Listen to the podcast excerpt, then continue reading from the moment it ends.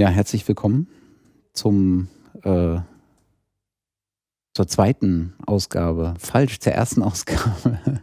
man kommt immer durcheinander mit der Benamsung, wenn man die Nullnummer als Nullnummer nimmt und dann die äh, sozusagen das zweite Mal als erste Episode betitelt.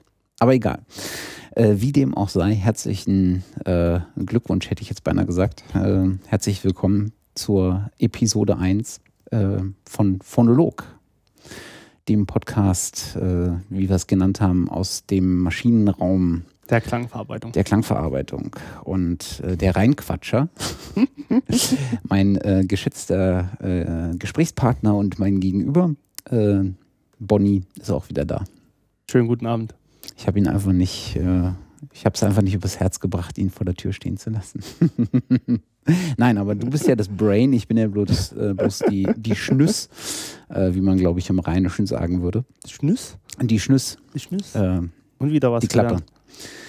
Ähm, ja, was wir heute machen wollen, ist, wir wollen mal so ein bisschen, bevor wir in die einzelnen Themen äh, ganz, ganz tief einsteigen und anfangen rumzunörden, äh, wollen wir mal ein bisschen äh, darüber sprechen, mal ein bisschen skizzieren, äh, worum es hier eigentlich äh, geht. Äh, also jetzt nicht, worum es hier in dem Podcast geht, sondern worum es eigentlich äh, geht im Herzen dessen, worüber wir eigentlich sprechen, nämlich über den Produktionsprozess von ja, Musik, Klangverarbeitung und all dieses äh, Zeug. Und das wollen wir uns heute mal genauer angucken, nämlich genau diesen Prozess, der Gedanke dahinter ist sozusagen mit dieser ersten Folge die Basis zu schaffen, auf die man sich immer wieder referenzieren kann. Äh, mal gucken, ob uns das so gelingt. Ähm, der Bonnie hat da ein Konzept geschrieben, das äh, verspricht, das zumindest zu können. Und äh, ob wir das so hinkriegen, werden wir dann äh, sehen, aber ich bin da zuversichtlich. Ja, äh, dann steigen wir einfach mal äh, so direkt ein, oder? Ach so, Hausmeisterei. Ähm, ja, wir haben gibt es glaube ich noch nicht viel, oder? Ja, wir haben ganz, ganz wenige Hausmeisterthemen. Äh, wir haben äh, ein, so ganz wenige Rückmeldungen, äh, die uns aber nicht minder wichtig sind, ähm, die äh, uns willkommen geheißen haben in der Welt der Podcasts da draußen. Dafür vielen herzlichen Dank. Und ähm, wo wir gerade bei der Welt der Podcasts da draußen sind. Äh, es gibt äh, neue Podcasts im Thema Ton. Juhu! Habe ich äh, gesehen. äh, und natürlich äh, machen wir uns das hier zu, zu eigen, dass wir quasi, und Achtung, jetzt in Anführungszeichen, die Konkurrenz hier erwähnen und eindeutig empfehlen. Äh, und zwar gibt es den Filmton-Podcast.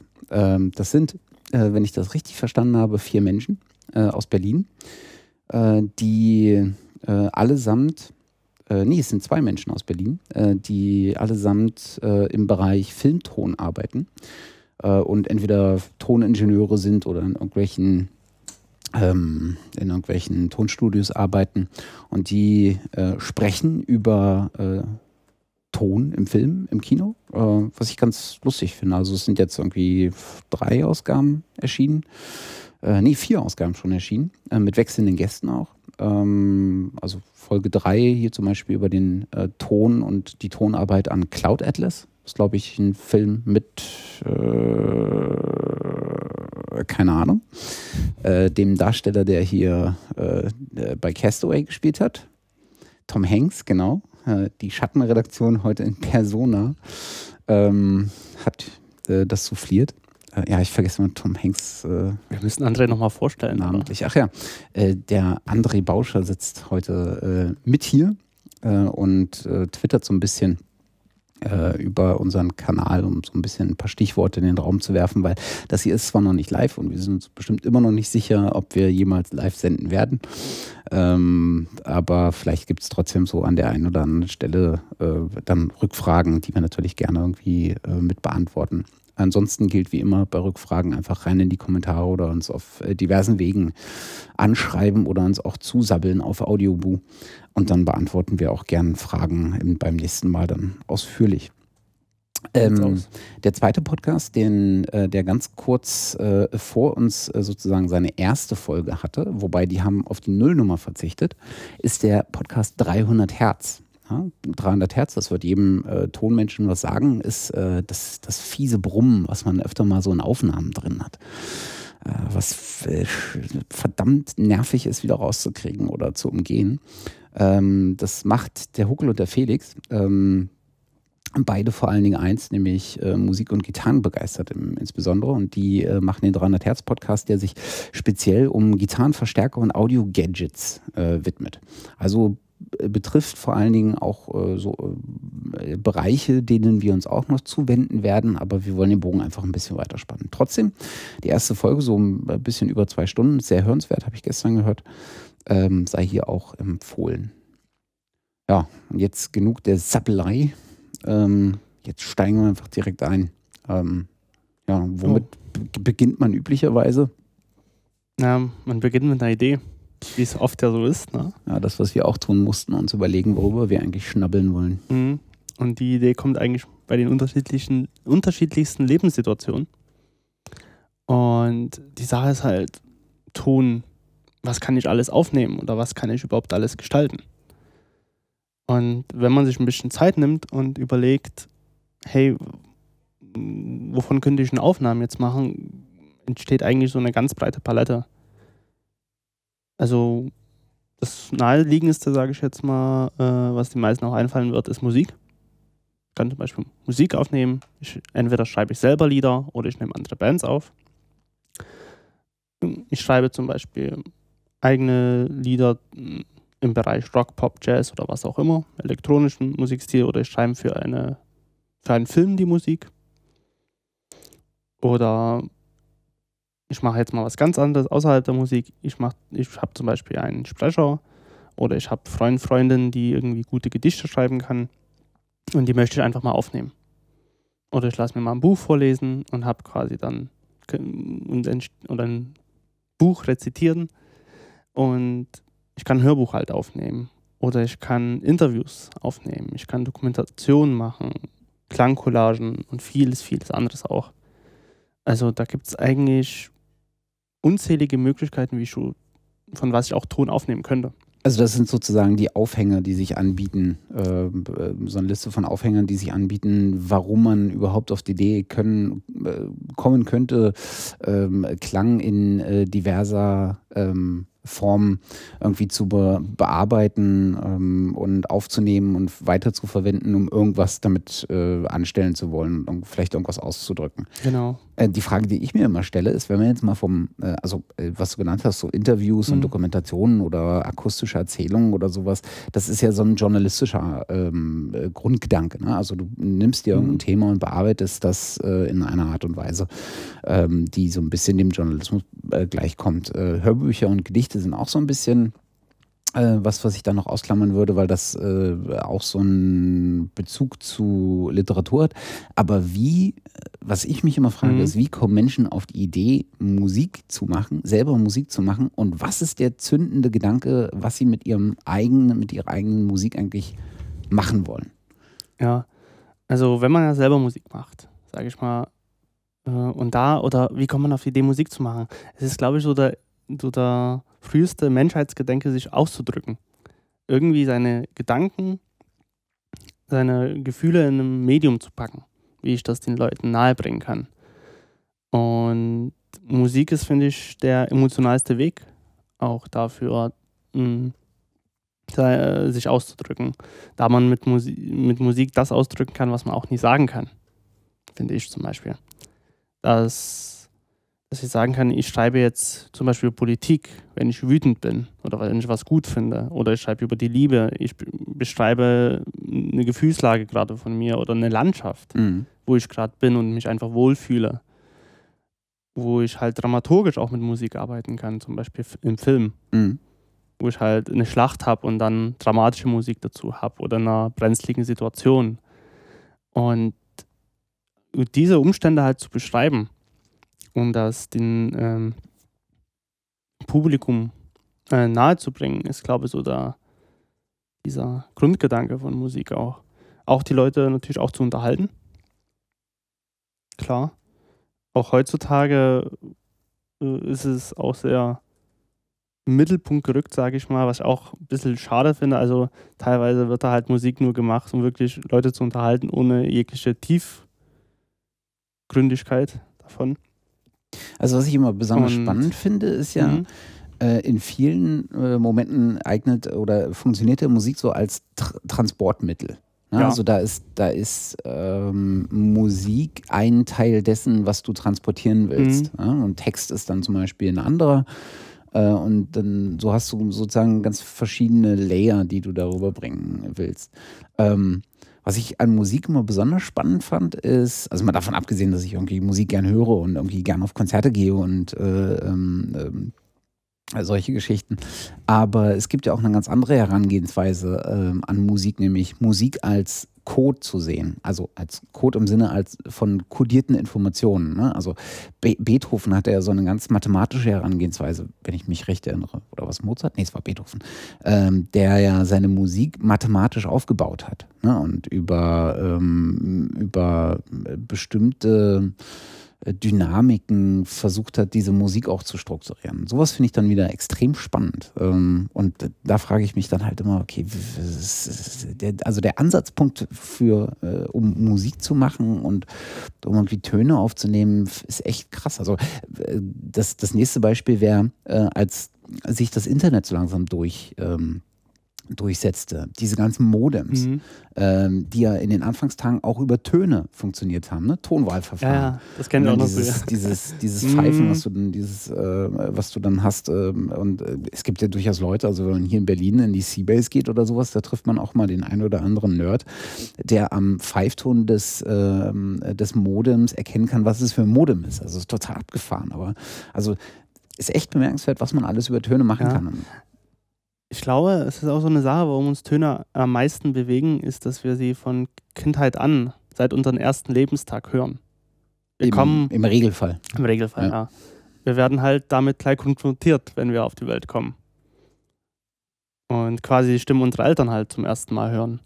Und das ist auch, glaube ich, ein Grund, warum es so einprägsam ist für uns. Hm. Ähm, und dass akustische Elemente halt so emotional in uns verankert sind. Aber jetzt mal äh, Und, dich mh? als jemanden gefragt, der, der ja auch selber Musik macht. Ja. Ähm, äh, wenn ich das richtig verstanden habe, machst du ja nicht nur Remixe und nimmst dir mhm. Material, was es schon gibt mhm. und versuchst das zu verändern und irgendwie neu zu, äh, zu kombinieren. Also du machst ja auch eigene, äh, ähm, eigene Musik und entwirfst sozusagen eigene Melodien und sowas. Was ist denn, wie gehst du denn an die Melodienfindung heran? Was ja das eingängigste neben dem Rhythmus an Musik ist einen, ja. ein Muster an Melodien zu erkennen.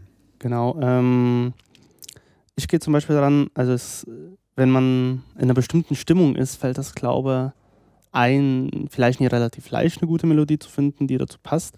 Aber wenn man halt zum Beispiel traurig ist und quasi dann Musik macht, findet man schnell, glaube ich, die Melodie, die gerade das ausdrückt, was man so empfindet.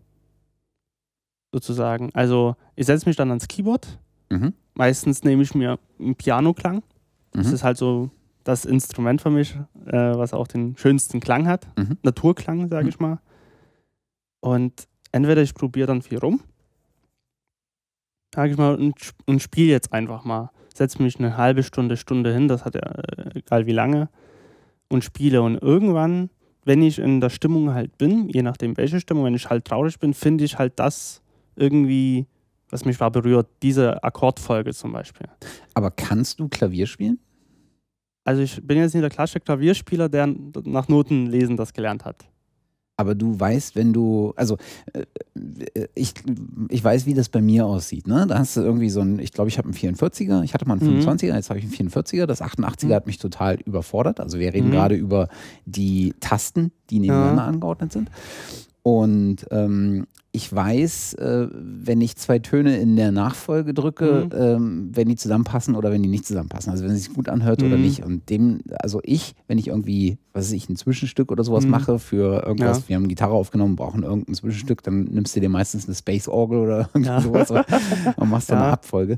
Und dann weiß ich, am Ende kann ich sagen, das ergibt eine einigermaßen stimmige Melodie oder nicht. Mhm. Ist das bei dir sozusagen auch der Ansatzpunkt, dass du äh, die Abfolge Reihenfolge von Tönen beurteilen kannst, auf äh, das ist jetzt, klingt jetzt irgendwie gut oder nicht oder passend oder nicht? Oder hast du eine Melodie im Kopf und versuchst sie auf dieses Keyboard zu bringen? Es ist unterschiedlich.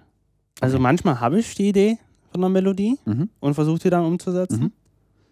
Überle also ich summe die mir immer dann in den Kopf die ganze Zeit immer hin und her Mhm. und spiele halt dazu. Und wenn Mhm. ich sage, ah, der, der, die Note passt dann dazu und das und das, spiele spiel das dann ein und dann gucke ich überhaupt, welche Harmonien das sind Okay. oder welche dazu passen würden und das Ganze noch unterstützen würden. Und manchmal ist es halt Try and Error, Try and Error würde ich Mhm. jetzt mal sagen. Also wie gesagt, von der Stimmung her, ich spiele halt und irgendwie sage ich, ja, da, daran bleibe ich dann hängen an der Melodie, Mhm. was mich gerade so in dem Moment so sehr bewegt. Okay. Man kann natürlich dann auch sagen, okay, aus Erfahrung her, wenn ich zum Beispiel, gerade wenn es darum, darum geht, vielleicht irgendeine Auftragsproduktion zu machen und ich habe irgendeine traurige Szene. Und da habe ich natürlich irgendwann, wenn ich dann mich mit meinem Instru- Instrument ke- auskenne, mit Harmonien auch auskenne, sage, okay, hey, jetzt passt ein D-Moll vielleicht gut dazu. Mhm. Und dazu entwickle ich auf dieser Basis dann ähm, die weiteren Harmonien und dann die Melodie dazu.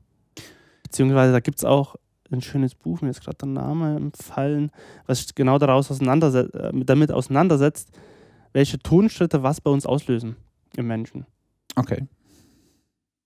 Müssen wir nochmal noch mal recherchieren. Ich gucke nochmal nach, mir fällt gerade leider der Name nie ein. Aber da ist eigentlich ganz gut beschrieben, was eine, äh, eine Prime oder eine Quinte bei uns eigentlich auslöst. Mhm. Von, fast von Gefühl her. Mhm. Und äh, das ist eigentlich ganz spannend, dass es schon auf vieler, dass das eigentlich auch mathematisch errechnet ist, Mhm. die ganzen Folgen, die ganzen Harmonien. Mhm. Und das ist schon, man das eigentlich auch ein bisschen auch berechnen kann, wenn man so will. Also Harmonielehre ist ja wirklich, beruht ja auch auf Berechnungen, auf Mhm. mathematischen Regeln. Und dass man das auch so rangehen kann. Also gibt es auch die unterschiedlichsten Herangehensweisen. Mhm. Genauso wie Hans Zimmer kann zum Beispiel auch keine Noten lesen. Muss es auch nie. Also hat bis heute hat er gesagt, äh, Noten lesen, hat er in irgendeinem Interview mal gesagt. Hat dann gemeint, ja, äh, das lassen wir die anderen machen. ich spiele das nur ein und die anderen müssen dann die Partitur dazu zusammenbasteln. Okay.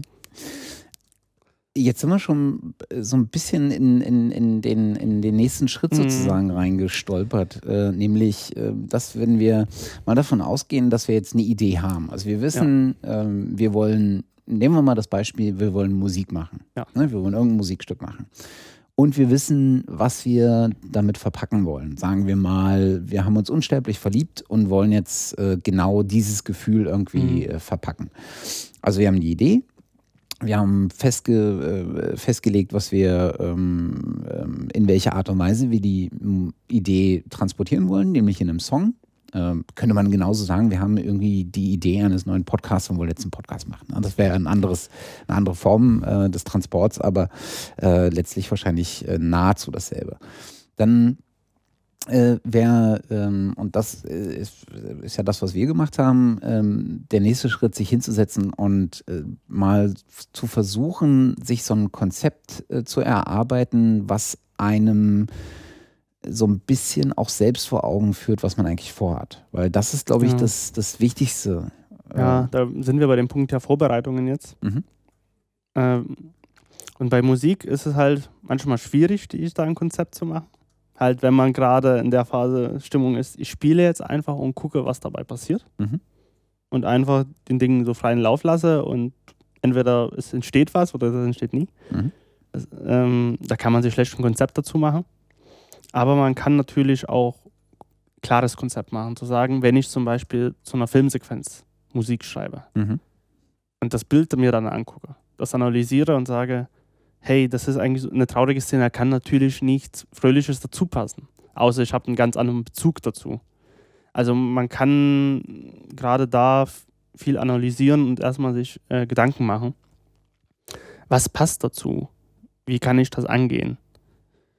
Und je nachdem, was für Musik ich ausschreibe, muss ich mir auch Gedanken machen, was für Instrumente brauche ich denn? Mhm. was kann ich selber spielen, wo muss ich mir dann Hilfe hinzusuchen, habe ich da bekannte Freunde, die zum Beispiel Gitarre spielen können, die Schlagzeug spielen können, Bass spielen können. Oder kann ich das alles elektronisch auch umsetzen? Ist auch eine Frage. Also habe ich mit meinem Rechner und diversen Hilfsmitteln die Möglichkeiten, diesen Klang, den ich im Kopf habe, umzusetzen.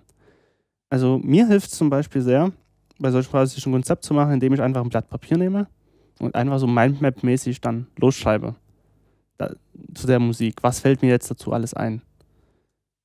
Also so ein bisschen assoziativ. Assoziativ, ja. Aber auf der, äh, auf der, I auf der Ideenebene, also dass du aufschreibst, äh, da brauche ich noch eine Gitarre, da brauche ich noch irgendwie das äh, Instrument, weil damit kann ich ja. was anderes transportieren, oder auf der inhaltlichen Ebene dass du dann Kommt. sagst, äh, hier, ich will einen Song halt äh, darüber machen, dass ich mich unsterblich verliebt habe und jetzt, äh, jetzt assozi assoziiere ich mal frei herum, um sozusagen Gedankenkonstrukte zu finden. Beides. Okay. Es hängt halt davon wirklich ab, wenn mhm. ich halt äh, gerade äh, so einen tiefgründigen Text schreiben will, egal über was, hilft Entschuldige, ich muss mal bei tiefgründigen Texten muss ich mal lachen, wenn ja. Leute mir verkaufen wollen, dass sie tiefgründige Texte schreiben wollen. Okay, Aber ja. Das ist, das ist. Es ist, oder einen Text schreiben will. Nimm mal noch das Mikro ja, noch ein, ist es so, oder? ein bisschen nach außen, weil du.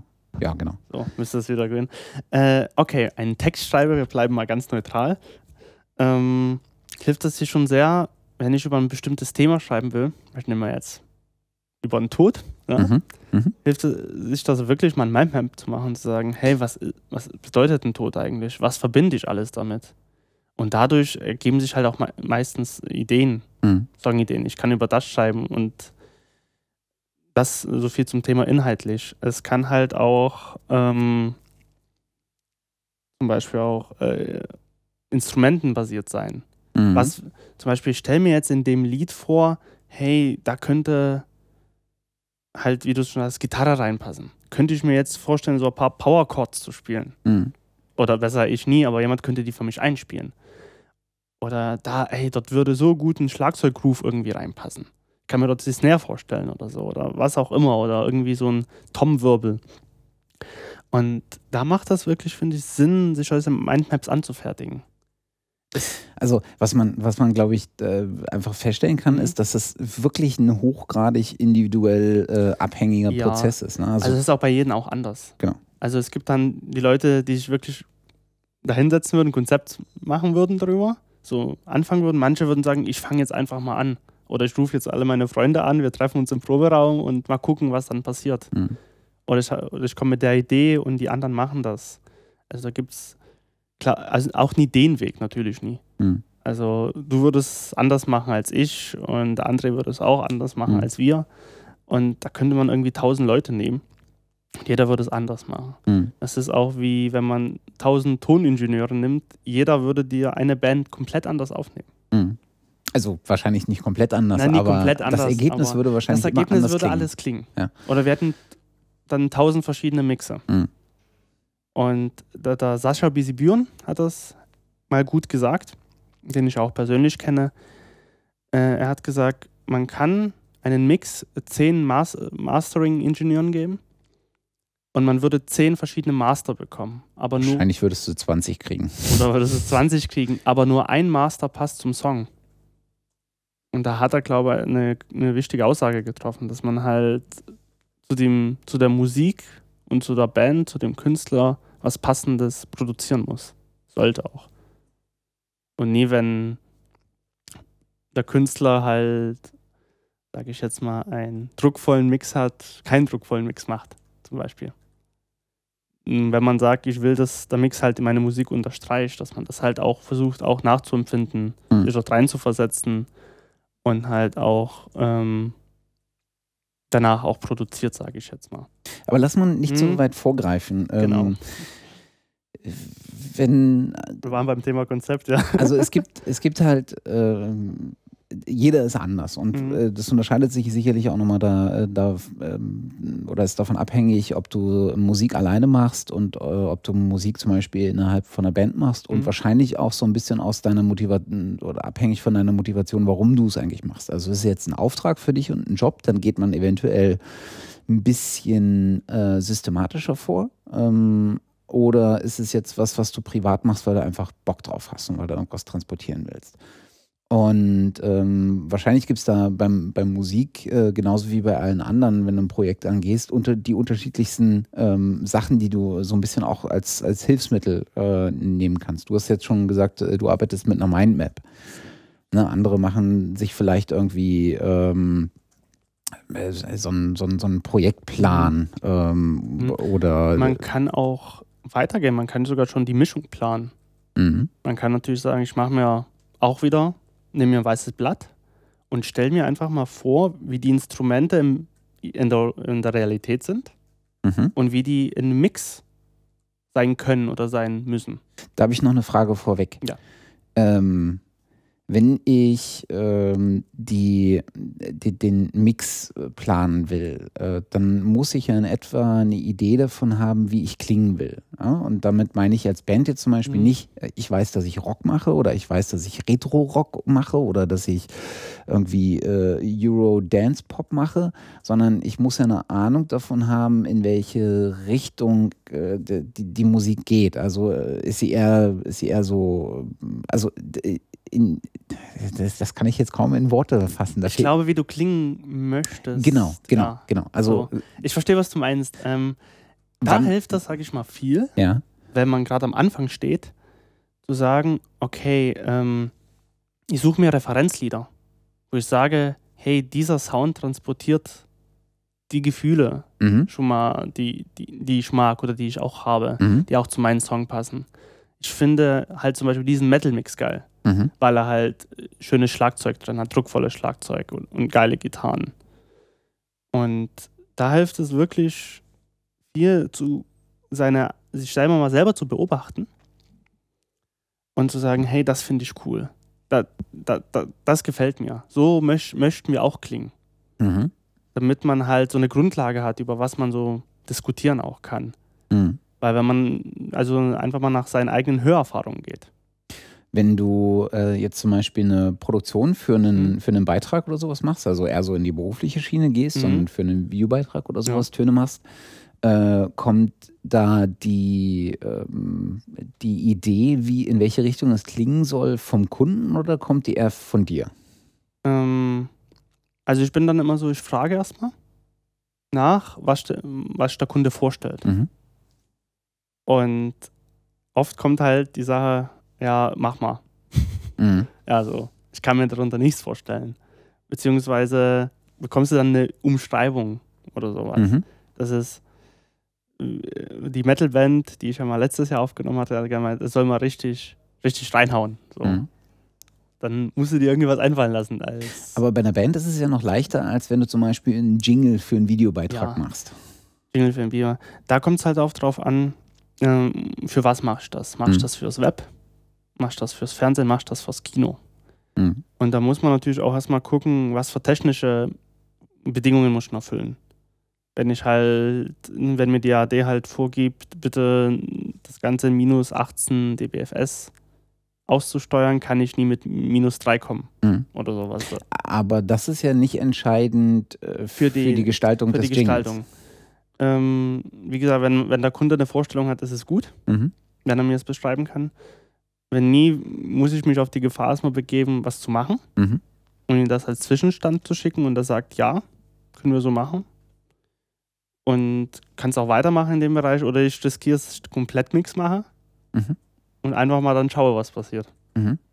Also sozusagen so einen Beitrag äh, durch äh, vertonst und dann guckst, ob es ähm, ob's dem Kunden auch so gefällt. genau. Was ja beides kein ähm, so seine Vor- und Nachteile hat. Ne? Also wenn du so bloß stückhaft machst und dann erstmal dem Kunden zurückgibst, hast du wahrscheinlich entweder eine Zu- oder eine Absage, dass es in die Richtung weitergehen soll. Und wenn du so einen Beitrag komplett erstmal produzierst und vertonst, dann hast du vielleicht noch die Chance, dass das, was deine Idee war, im Gesamtpaket auch beim Kunden wirkt. Wohingegen so Ausschnitte vielleicht beim Kunden anders wirken, als wenn er das schon fertig verpackt haben würde. Es ist halt unterschiedlich. Mhm. Also kommt halt auf den Kunden drauf an.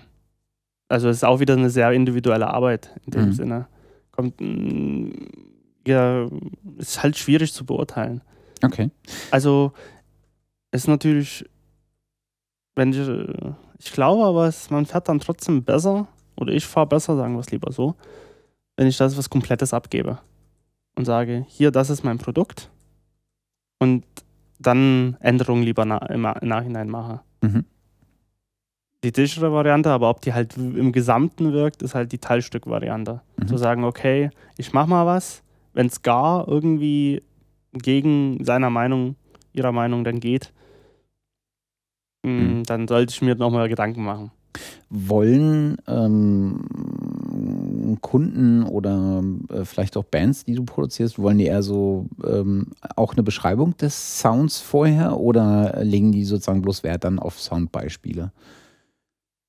Also musst du, sagen wir, du sollst einen kleinen Videobeitrag vertonen, Mhm. das sind irgendwie zwei Jingles, ein Intro-Jingle, ein Outro-Jingle und äh, zwischendr äh, zwischendrin brauchst du irgendwie zwei äh, Geräusche ähm, und eine äh, Musikspur, die so ein bisschen die Stimmung aufnehmen des Ja. Beitrags. Ähm, ist das was, was du vorher schriftlich erstmal äh, vorsondierst, also beschreibst, wie du es äh, machen würdest, was für eine Art und Weise du das machen würdest und äh, oder bringst du gleich äh, Soundbeispiele? Ähm, ich würde es am liebsten im Gespräch beschreiben. Okay. Weil, Also man, man kann es natürlich danach nochmal schriftlich festhalten, Ja. so dass man danach quasi ein Protokoll macht und sagt, ja, das haben wir besprochen. Mhm. Da hat man auch nochmal eine gemeinsame Grundlage, auf jeden Fall. Ähm, und wenn, man kann auch schon Beispiele, wenn man jetzt eine zündende Idee hat, sage ich jetzt mal, wie das so klingen kann, kann man auch mit Beispielen kommen. Ist natürlich für den Kunden schöner, weil er sich, weil er es gleich nochmal sich anhören kann, wie es so klingen kann am Ende, Mhm. wenn er gar keine Vorstellung hat. Wenn er natürlich konkrete Vorstellungen hat, braucht man das nicht unbedingt machen.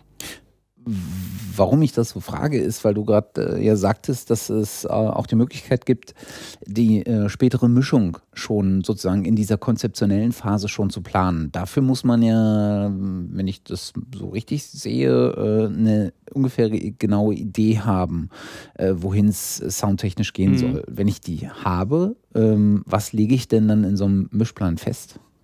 Ähm, grundsätzlich erstmal die Szenen, die ich zum Beispiel habe. Mhm. Kann, ein Beitrag kann ja auch in, ist ja auch in Szenen ja aufgebaut, wenn man es ja Mhm. so will. Äh, oder in Abschnitte, Mhm. sage ich mal besser. Und da kann ich zum Beispiel sagen, dort kommt O-Ton, also der Originalton, Mhm. dort muss eine Atmo folgen, also dort lege ich die genauen Spuren schon mal fest. Mhm. Ich sage, ich habe zum Beispiel einen Protagonisten, der spricht, zwei Proto oder zwei Protagonisten. Mhm. Ich habe Atmosphäre, also Atmo. Ich habe Spezialeffekte. Mhm. Ähm, ich habe Off-Text, also Text, der im Nachhinein eingesprochen wurde. Das sind alle Sachen, die ich vorher definieren kann. Ich kann mir auch schon wirklich Gedanken machen, wie viele Spuren brauche ich. Wie wäre das bei Und- einer Band? Wären das Äquivalent dazu die Spuren als Instrumente oder? Wäre eigentlich äquivalent dazu. Okay. Also ich kann mir wirklich schon vor, vorneweg Gedanken machen. Mhm. Ich habe jetzt die Band, die macht zum Beispiel jetzt Metal. Bleiben wir mal bei, Mhm. deinen Lieb bei deiner Lieblingsmusikrichtung. Klassik. ähm, das Schlagzeug. Wie will ich denn das Schlagzeug jetzt aufnehmen, damit es richtig fett klingt? Richtig groß klingt? mhm. Wie viele Mikrofone habe ich? Mhm. Die kann ich schon für und für was sind die? Und die kann ich auch alle schon mal auflisten. Mhm. Das ist äh, sozusagen Bestandteil dieses Mischplans. Mischplans, ja. Okay. Also auch so eine Technikliste sozusagen, was ich, was ich dafür brauche. Mm, eigentlich nie, eigentlich schon das Ergebnis, mit was mit dem Arbeit. Eigentlich meine Spuranzahl, die ich habe. Mhm. Muss nie um- unbedingt mit, mit dem Mikrofon zu tun haben. Mhm. Weil ich zum Beispiel ähm, mit einem Mikrofon mehrere Spuren aufnehmen kann. Mhm. Aber ich kann mir halt Gedanken machen, hey, die Gitarren muss ich die jetzt nur einmal aufnehmen? Mit einem Mikrofon, mit zwei, mit drei? So viele Spuren habe ich dann. Muss ich die doppeln? Also doppeln heißt, dass ich einfach nochmal einspiele, das bei einem, bei einem Riff oder beim bei Power Chords zum Beispiel, Mhm. damit, damit ich dann noch ein bisschen Spielraum habe, was damit machen kann. Und das ist alles halt möglich. Bei einem, und bei einem Mischplan halt beim Videobeispiel auch zu bleiben, kann ich mir halt nochmal wirklich Gedanken machen, okay, ich brauche alle die Spuren, wo sind die positioniert im Raum? Mitte, links, rechts? Oder auch irgendwie Da verteilt? gehe ich von Stereoraum aus oder Ja, wir von bleiben- 3D-Raum? Ähm, wir bleiben bei Stereo erstmal. Okay. Also dann äquivalent dazu im 3D-Raum 5.1, 7.1, 9.1. wo, wo müsste, wo kommt mein Geräusch her? Mhm. Wo soll es positioniert sein? Wo, wo klingt es am realistischsten? Ist Oder, wahrscheinlich bei, wenn du, wenn du Sound für Filme machst, äh, wesentlich komplizierter, als wenn du eine Band aufzeichnest. aber da, gerade da macht es am meisten Sinn, sich vorher mal Gedanken zu machen. Wo ist was? Lass uns mal einen kurzen Exkurs machen, weil da fällt mir gerade was Spannendes ein. Ähm, wie mache ich denn das beim, beim äh, Orchester?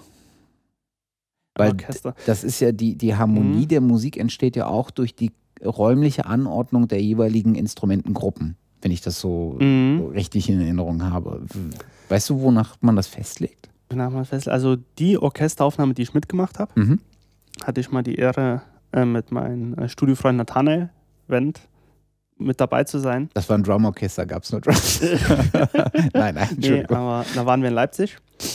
Und was ich gesehen habe, wie er es gemacht hat, da hat sich den Raum halt angeguckt. Mhm. Und das war so ein breiter Gang, sage ich mal, vor der Bühne. Mhm.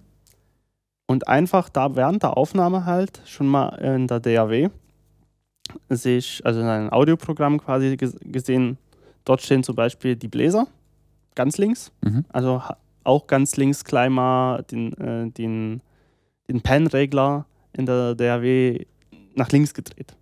Nee, das war gerade blöd ausgedrückt, aber den Pen-Regler komplett nach links gedreht und somit ist gleich notiert, ach, die, die waren dort drüben. Damit Also- man das, Real, die, die, äh, das Real, den realistischen Aufbau wiedergeben kann. Also Pen-Regler ist äh, der kleine Regler an seinem äh, Mixgerät oder auch in Software gegossen, der entscheidet, äh, wo ich den Klang in so einer Stereoaufnahme verorte, nach links oder Genau, nach nach- rechts. Ja, und wenn Ja. ich ihn nach links drehe, ist auf dem rechten, wenn ich mir jetzt einen Kopfhörer vorstelle, ist auf dem rechten Ohr kein Geräusch, nur links. Wenn ich ihn in die Mitte drehe, habe ich so ein Mhm. Stereo-Gefühl, dann kommt aufs beiden das gleiche und wenn ich ihn nach rechts Mhm. drehe, ist Also beim Orchester kommt es, glaube ich, wirklich drauf an, ähm, wie die stehen. Und wo die halt immer positioniert auch sind. Wenn es halt so ein, so ein fester Aufbau ist, wie in dem, in dem Theater dort in der Komödie, dann, wenn, wenn, wenn ich vorher schon mal einen Aufbau habe, ist es gut. Da kann ich danach schon meinen Mischplan auch gestalten. Wenn ich, wenn ich das halt nicht weiß, ähm, muss ich dann einfach vor Ort mir möglichst entweder Notizen machen oder das gleich halt auch, äh, was auch dann Sinn macht, in meiner DAW, in mein Audioprogramm einstellen. so ein Orchesteraufbau ist doch wahrscheinlich etwas, was, äh, was nicht derjenige macht, der äh, aufnimmt, sondern das kommt vom Orchester, weil das irgendwie Ja. so ein tra tradiertes System ist oder eins, was so lange getestet Genau. ist, wie es am besten klingt. Also gerade bei Orchester ist es halt schwierig, als Tonmensch zu sagen, hier, ich möchte das gerade so haben. Mhm. Weil da, das ist relativ schwierig, da das Orchester natürlich eingesessen ist, da auch speziell ist teilweise und die, die sagen würden, na warum? So, also ich habe es dann auch erlebt äh, während den Orchesteraufnahmen. Ich habe die Mikrofone alle aufgebaut und da wurden die Mikrofone einfach zur Seite gestellt, weil gesagt wurde, ja, die stören gerade. So. Das will man haben. Ja, und da ist man natürlich so ein bisschen irritiert. Man muss mal sehr entspannt damit umgehen und dann halt äh, den Dialog auch führen, wie könnte ich das so hinstellen, dass es nicht stört, aber ich sie trotzdem noch drauf habe auf die Aufnahme. Mhm. Und äh, das ist da auch ein bisschen Feingefühl gefragt. Sich da nicht gleich so, ah, und hier und das muss jetzt hier und äh, da ist nicht unbedingt das Verständnis gleich da für die Aufnahmen und für die Geräte, die dann rumstehen. Mhm. gesagt, für die Mikrofone. Warum die dort stehen müssen. Und äh, muss man einfach die Kommunikation auch suchen. Okay, da kommen wir, kommen wir gleich nochmal Mhm. hin, wenn wir so in der Aufnahme sind, äh, ist Mikrofonpositionierung sicherlich äh, kein unwichtiger Faktor. Ähm, wir waren bei der Technikliste. Ähm, Genau, Und äh. im Zusammenhang mit dem, mit dem Mischplan dann auch der Einsatz der Technik. Genau, äh, bevor ich dann die Aufnahme, also ich habe mir jetzt zum Beispiel jetzt, ich habe eine Idee, ich habe ein Konzept. Jetzt muss ich mir halt mal Gedanken machen, was brauche ich denn für Technik alles, um das halt zu realisieren, was ich möchte. Ähm, will ich halt Musik aufnehmen, zum Beispiel eine Band, brauche ich halt natürlich verschiedenste Mikrofone. Mhm. Da reicht mir nie ein Mikrofon, wenn ich, im Gegensatz, wenn ich zum Beispiel als Singer-Songwriter arbeite. Wenn ich zum Beispiel nur meinen Gesang aufnehme, brauche ich nur ein Mikrofon.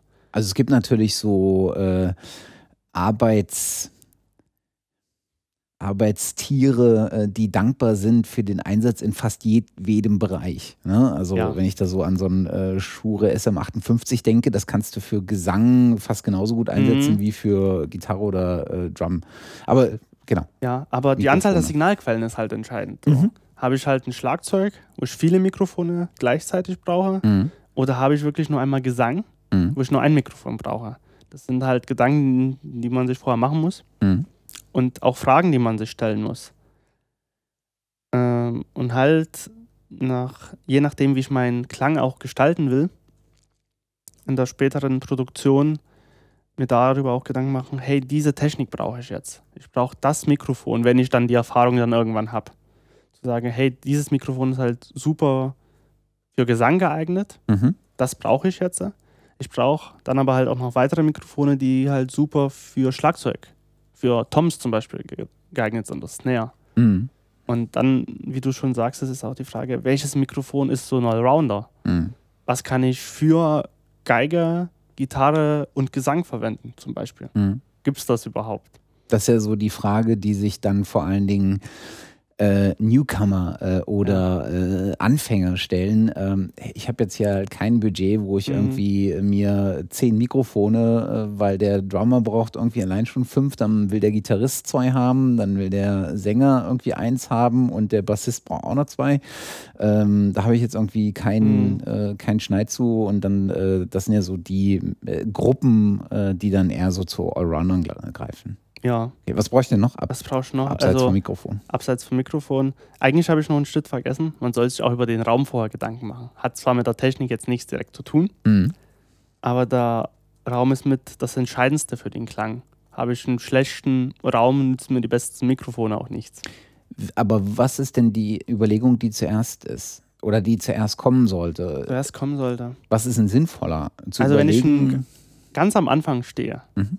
also vollkommen hm, was manchmal Gedanken. Aha. Ist eigentlich. Also kommt wahrscheinlich auch von der Art und Weise, was halt ich aufnehmen an. will. Ne? Also, also ich muss mir halt irgendwie Gedanken machen, wenn ich zum Beispiel jetzt die Band aufnehmen will, brauche ich Mikrofone, brauche ich Kabel, brauche ich ein Interface. Ah, es ist, man braucht halt viele Sachen gleichzeitig am Anfang. Ich stelle mal die Frage anders. Ja?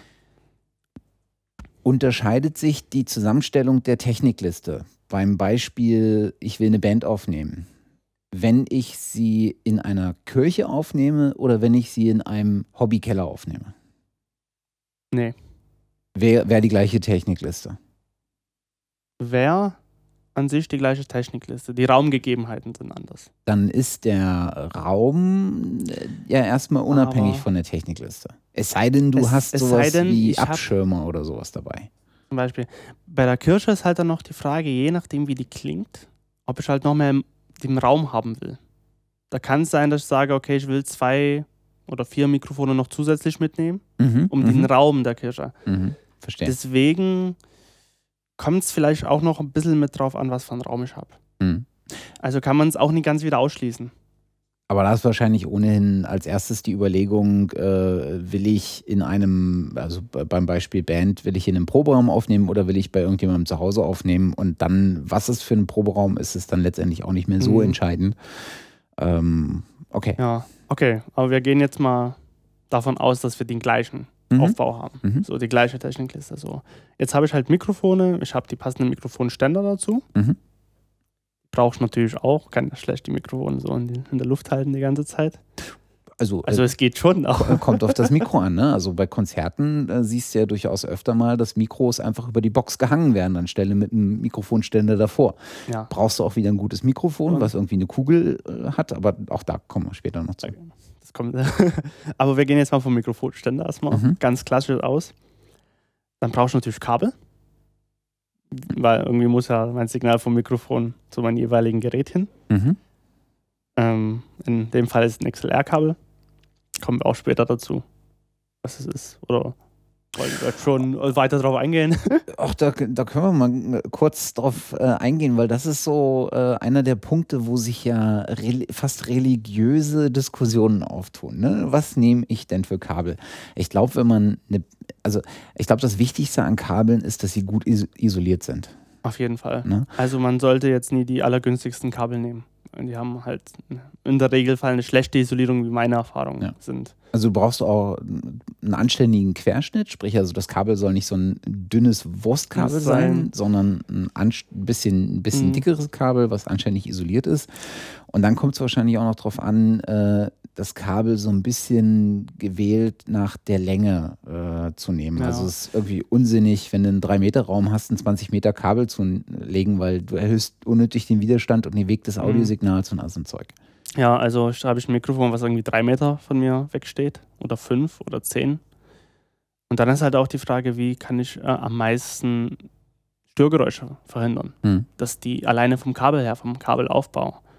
Und da kommt halt XLR halt ins Spiel, da ich da drei Adern habe, die einmal die Masse bilden, einmal Masse, einmal das Originalsignal, einmal das gedrehte Signal wo ich dann quasi dadurch, wenn ich zum Beispiel einen Brumm habe, äh, das halt durch diese Polung, durch diese verschiedene Polung und je nachdem, dass es dann zusammengerechnet wird am Ende, dadurch äh, das eliminiert wird. Das Brumm. Das ist quasi so der Gedanke von XLR, dass man ein Brummgeräusch, wenn man das hat oder hätte, dass es klar eliminiert wird dass man das dann nicht mehr auf der Aufnahme mit drauf hat. Was quasi durch verschiedenste Kabelführungen passieren kann, dass man das bekommt. Wobei ja nicht jedes Kabel XLR Nein, ist, weil Instrumentenkabel nie. hast du ja halt oft äh, Klinke, Nein. ganz besonders. Aber speziell in dem Mikrofonfall mhm. habe ich eigentlich immer ein XLR im mhm. professionellen Bereich. Ja, genau. Kann natürlich auch Instrumentenkabel sein. Äh, kann auch zum Beispiel ein ein Klinkekabel sein. Großklinke zum Beispiel, wenn ich einen Keyboard aufnehmen will. Ja, kann ja auch der Fall sein. Mhm. Ja. Aber wenn wir jetzt beim Mikrofon-Thema bleiben, wenn ich dann das Kabel habe, brauche ich dann einen Mikrofonvorverstärker. Weil Mikrofonsignale sind ja relativ leise und die müssen halt äh, verstärkt werden, auf einen gewissen Pegel gebracht werden. Ja, lass uns noch beim Kabel bleiben. Okay, bleiben wir beim Kabel. Ähm, also wer, wer, so, wer so in so Versandhäuser äh, mal guckt äh, und sich so die, die Kabelabteilung anguckt, äh, der wird ja nahezu erschlagen von, von unterschiedlichen Arten von Kabeln. Mhm. Und äh, wenn du mal eins gefunden hast, die Art, die Art des Kabels, die du gerade brauchst, nehmen wir mal ein XLR mhm. zu XLR-Kabel, also männlich auf weiblich. Ähm, äh, dann hast du immer noch irgendwie die Auswahl äh, riesengroß vor dir liegen in zig verschiedenen Preisstufen mit unterschiedlichsten ähm, mhm. Äh, Eigenschaften.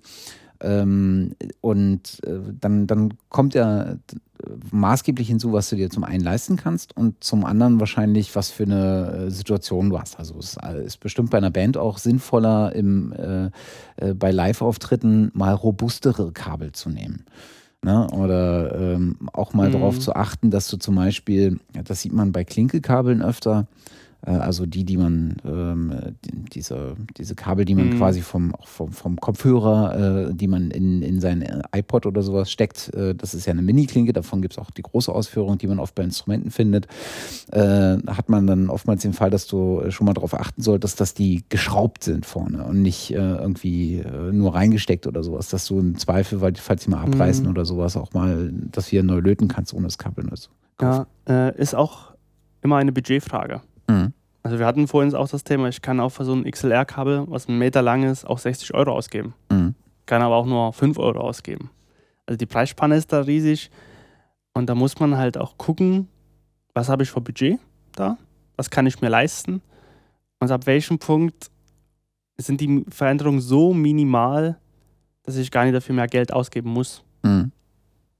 Und da streiten sich auch die Geister. Da gibt es halt auch viel irgendwie viel Gerede, sage ich jetzt mal, was gut ist, was schlecht ist. auch vielleicht ein bisschen Hokuspokus unter anderem, wo was angepriesen wird, wo es physikalisch aber auch keinen Mehrwert hat. Ja, so eine, so eine fast schon esoterische Diskussion mhm. geht ja mal darum, braucht man jetzt Goldstecker oder nicht ich habe da nie einen Unterschied gehört und die Leute, die im, äh, die, die ich gefragt habe, die in solchen Abteilungen arbeiten, die meinten halt auch, also wenn du nicht gerade wirklich jemand bist, der das so professionell macht, dass er so feinfühliges Equipment irgendwo stehen hat, dass er den Unterschied dann mhm. hören kann, wirst du ihn auch nicht hören. Ja. Und dann denkst du wirklich davon ab, was, was für eine Signalkette habe ich denn, das überhaupt das rauszuhören. Mhm. Kann ja auch halt von was ganz anderem kommen. Halt. Mhm. Wenn ich nie gerade einen super Raum habe, oder so eine Raum-in-Raum-Konstruktion mit halt mit den super tollsten Boxen drin, mit den super tollsten Kabeln halt mhm. auch wieder dann, also ist halt schwierig. Aber so, es ist Goldstecker ja oder nicht. Also ich habe auch gesagt, okay, muss jetzt nie von meinen Begriffe sein, wer aber halt so riesiges Equipment schon da hat und halt Equipment, was vielleicht schon viele Jahrzehnte alt ist und halt die räumlichen Voraussetzungen hat, der wird natürlich sagen, ja, oder vielleicht sagen, ja, ich brauche das unbedingt. Ähm, jetzt haben wir irgendwie mit Instrumenten oder mit Mikrofonen was, in was wir ähm, reinsprechen oder äh, Signale reintun können und Kabel mit etwa, äh, etwas, ähm, durch das die Signale gehen. Jetzt hast du vorhin schon gesagt, wir brauchen unter anderem für die Mikrofone Verstärker. Das brauchen wir für Instrumente in der Regel auch, äh, zumindest mhm. für viele äh, Instrumente. Das ist also was, was mit auf die, äh, auf die Liste gehört. Ja. Ähm, ich kann natürlich, ja, kann. Genau. Also, also wenn ich Gitarre äh, direkt ins Milchpult einspiele, ja. Und das im Nachhinein äh, Reampe, wie das so schön heißt, ja. selbst da brauchst du das. Ja. Okay. Also was, was man braucht, ist etwas, ist ein Gerät, was das eingehende Signal, äh, was mhm. dem eingehenden Signal einfach ordentlich Saft äh, mit auf Definitiv. den Weg gibt. Damit ich einen schönen Pegel habe, mit dem ich dann auch im Nachhinein arbeiten kann. Okay. Äh, ja, lass uns, so, genau, lass uns, lass uns dazu auch, später kommen. Genau. ich glaube, bei jedem Punkt können wir jetzt sagen, ja, können wir jetzt so eine Stunde noch reden. Genau. Ähm, der, der, nächste Punkt, den, der für mich dann halt wichtig ist, bevor es noch in den Rechner geht, das ist Monitoring. Mhm. Dann kann, wenn ich halt quasi ein ähm, Mikrofon habe, das geht in ein Mischpult, wird dadurch durch den Mikrofonvorverstärker verstärkt, mhm. wie der Name schon sagt, muss ich natürlich halt meinen Musiker, meine Musikherren die Möglichkeit und mir selber die Möglichkeit geben, das äh, abzuhören, was da schon ankommt. Während der Aufnahme oder mhm. während Sie das spielen? Äh, während Sie das spielen, ja. Während Sie das schon mal proben und dann auch natürlich während der Aufnahme. Mhm. Und dann für mich schon halt auch die Möglichkeit geben, zu hören, wie klingt denn das eigentlich mhm. jetzt, bevor ich das überhaupt irgendwie in einen Rechner packe, Rechner schicke. Und äh, da ist es halt wichtig, natürlich zu gucken, wie viele Kopfhörer brauchst du denn? Oder wie mhm. viele Ausspielwege brauche ich für meine Musiker und für mich selber? Und da muss man sich halt, also habe ich zum Beispiel einen Schlagzeuger, habe ich einen Sänger, habe ich zwei Gitarristen, einen Bassisten zum Beispiel und mich selber auch noch. Also da muss ich halt gucken, was für ein Monitoring-Gerät brauche ich jetzt wie viele Mikrofon äh, Quatsch, nee, Mikrofon Kopfhörerverstärker brauche ich oder ein Gerät mit wie vielen Kopfhörerverstärkern. Und da muss man sich halt Gedanken machen. Zum Beispiel ist es jetzt auch so, wenn ich ein Schlagzeug aufnehme und äh, der Schlagzeuger sitzt, äh, sitzt im Aufnahmeraum, kann mich durch eine Glasscheibe im Regieraum sitzen sehen. So, ich kriege jetzt die Signale alle rein vom Schlagzeug und muss das Monitoring einstellen. Und jetzt ist, kommt halt die Sache, wie man halt sitzt. Also ich muss das für den Schlagzeuger anders bereitstellen als für mich. Weil ich kann zum Beispiel, und weil ich stelle das vom Panorama dann gleich so ein, wie ich ihn sehe. Also für mich ist die Snare auf der recht, leicht rechten Seite. Vom Regieraum aus gesehen. Okay, ich glaube, ich glaub, wir müssen noch mal ein bisschen. Wo müssen wir, glaube kann ich, Wir müssen noch mal ein bisschen grundlegender mhm. anfangen. Also okay. ähm, das, das, äh, das, äh, das Monitoring ähm, ist also das Überwachen des eingehenden Signals. Und das ja. ist nicht nur für den, der die Aufnahme leitet. Mhm. Das kann ja auch in, einer, in einem Bandproberaum von einer Amateurband, wo es gar keine Aufnahmeleiter oder Tonmenschen gibt, mhm. kann, können das auch ja, die Bandmitglieder selbst sein. Und man hat ja die Möglichkeit über, ähm, äh, ne, also über das entsprechende äh, Pult oder was auch immer man dafür mhm. nutzt, jedem Mitglied einer solchen Band einen eigenen Monitoring-Kanal zur Verfügung zu stellen. Und der Spieler hat dann wiederum die Möglichkeit zu sagen, was er auf diesem Monitorkanal hören möchte. Ob er nur sich hören möchte oder ob er alle mhm. anderen hören möchte oder ob er beim Schlagzeuger, das Beispiel hast du gerade gebracht, vielleicht will er gar nicht das hören, was er spielt, sondern will er, vielleicht will er so einen konstanten Zählton haben ne, damit er mhm. irgendwie so ein Takt im Takt bleibt. Man muss, ja, man muss also jeden seinen individuellen Weg irgendwie zur genau. Verfügung stellen. Und diese Monitoring-Mixe kann man dann äh, entsprechend ausgeben an die äh, ja. auf die auf die Kopfhörer der jeweiligen Musiker zum Beispiel mhm. geben. Ja, also wir haben ja jetzt auch äh, Kopfhörer auf, ähm, so Headsets, in die wir reinsprechen und über die wir auch gleich hören. Und äh, wir haben unseren, unser Monitorsignal jetzt auch zum Beispiel unterschiedlich laut eingestellt, weil du hast es gerne ein bisschen leiser, ich habe es gerne ein bisschen lauter, weil ich nicht mehr ganz so gut höre. Ähm, solche Möglichkeiten hat man. Äh, da geht es aber vor allen Dingen darum, das Signal, was entsteht, zu überwachen. Du machst damit noch keine Hin Hinterbandkontrolle, sprich also, du kontrollierst noch nicht, ob auch wirklich was auf der Aufnahme landet. Nein, ich okay. mache das eigentlich vorher alles. Okay, okay äh, basiert auch darauf, dass, dass man das natürlich für jeden individuell einstellen kann. Mhm. Wenn es natürlich nach der Aufnahme ist, ist es schon noch ein bisschen anders. Mhm. Ähm, genau, und es kommt noch dazu, dass wenn ich das danach mache, durch den Rechner eine gewisse Latenz habe. Mhm. Weil das, die, die Signal, das analoge Signal, was ich habe, muss ja erst digitalisiert werden und müsste dann wieder an, äh, analog ausgegeben werden. Und das, da entsteht natürlich eine gewisse eine Verschiebung, also eine gewisse Latenz mhm. des Ganzen. Und das hört man natürlich auch. Und als Musiker möchte man natürlich keine Latenz haben. Ich möchte nie erst anspielen und das Klang kommt irgendwie 30 Millisekunden danach an. Das ist mhm. irgendwie blöd. Okay. Deswegen muss man das Monitoring vorher schon einstellen. Das Monitoring stellst du ein in dem Gerät, in dem du die ganzen Signale auch bündelst. Sprich also, du hast irgendein Mischpult zum Beispiel. Mischpult oder ein Interface, was du dann an den Rechner anschließt. Genau. Okay. Komplett abhängig von der Technik halt, wie man das macht. Ja, da tun sich wieder Welten auf, mhm. oder? Du mhm. kannst komplett analog äh, im Mischpult fahren, du kannst aber auch ein digitalisiertes Mischpult fahren oder du nimmst so ein Audio-Interface, wo du dann bloß noch ein Mischpult in Software gegossen hast. Äh, das ist wahrscheinlich auch schon wieder fast so eine religionenhafte Frage. Ja. Was da, ich, da würde jeder wieder was anderes irgendwie sagen, was er gern auch mag und präferiert ja. und ja. Ähm, und dann kann man natürlich die Luxusvariante fahren, indem man irgendwie so einen 128 Zug ähm, äh, Mixing, äh, so eine Mixing Station hat. Äh, also so ein, wie nennt man das denn? Diese, diese Boards, die ein So eine Konsole? Äh, Konsole, genau. Ja. So eine, so eine Mix-Konsole. So eine von SSL oder so. Ja. Genau. Das ist natürlich der feuchte Traum eines jeden äh, Audiobegeisterten, mal an so einem Ding zu sitzen und völlig apathisch auf die Regler zu gucken und sich keinen einzigen zu trauen zu drehen, wenn man eindeutig nicht weiß, was man da tut. ja, sehr, sehr ähm, lustig. Und dann, wenn wir halt das ganze Monitoring vorbereitet haben, müssen wir uns auch langsam heutzutage in den Rechner begeben. Also quasi zu sagen, okay, wie kommt mein Signal eigentlich in diese Kiste? Mhm. Und dazu ist quasi ein Audio-Interface mhm. äh, ganz gut, was quasi meine analogen Signale digitalisiert und quasi so mit dem Rechner äh, zur Verfügung stellt. Also man kann ja auch noch komplett analog aufnehmen. Ne? Es gibt man ja nach wie vor Tonstudios, die auf äh, Bandmaschinen aufnehmen. Ja. Großartiges Zeug manchmal. Großartig, aber die Pflege ist umständlich. In der Tat. Muss man ja so Bänder backen und sowas ja. in so einem Backofen stellen. Ja, ja. Auch die unterschiedlichsten. Aber in der Regel arbeitet man da mit, äh, mit, mit äh, Interfaces. Mhm. Ist man ähm, am flexibelsten heutzutage ja. auf jeden Fall. Weil das kann ich natürlich auch mitnehmen. So eine große, fette Bandmaschine lässt sich nie gleich so ins Auto packen. Ja. Außer man hat natürlich ein großes Auto, aber oder mal schnell in den Rucksack packen geht da nie. Genau. Und ja.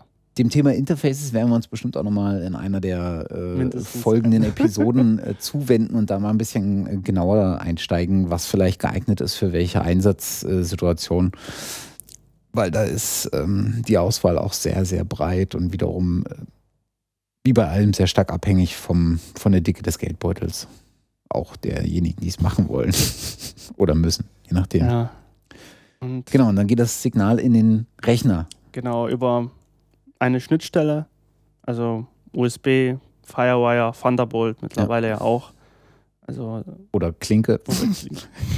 oder Klinke, ja. Gab es früher auch mal. Ja, kann man auch schon. Ja. Da sind wir Ähm, gleich bei der nächsten Religionsfrage.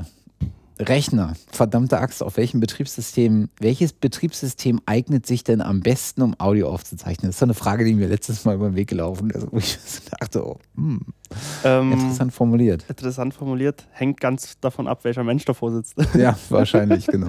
Also, das, we- wenn ich jetzt kein Mac mag, werde ich nie mal einen Mac für die Audiobearbeitung holen. Oder wenn ich nie Windows mag, werde ich mir dafür kein Windows holen. Also, ähm, es war mal so, dass äh, Mac Vorteile hatte in, den, in der ersten Zeit der digitalen Musikproduktion, äh, da einfach die Treiber schon mit da waren Mhm. für die, für die, für die ganzen Systeme, Audiosysteme und somit lief gleich auf Mac. Mhm. Da hinkte Atari müsste es ja damals ja gewesen sein, so ein bisschen hinterher. Mhm. Aber heutzutage, wenn man sich die Technik anguckt, die dahinter steckt, die, sind die alle auf dem gleichen Stand. Mhm. Also heutzutage macht es keinen Unterschied mehr groß, Es ob ich Windows oder. Absolut keinen Unterschied mehr. Also von der reinen Technik her. Also ob ich nur Windows oder Mac für meine Audioproduktion nutze, ist vollkommen egal. Es bietet weder Vor- oder noch Nachteile. Es gibt aber halt Technik, zum Beispiel Audio-Interfaces beziehungsweise so Signalverarbeitungssysteme, also DSPs, Mhm. die nur auf Mac laufen, zum Beispiel. Ach, sowas gibt's noch. Ja, vor allem.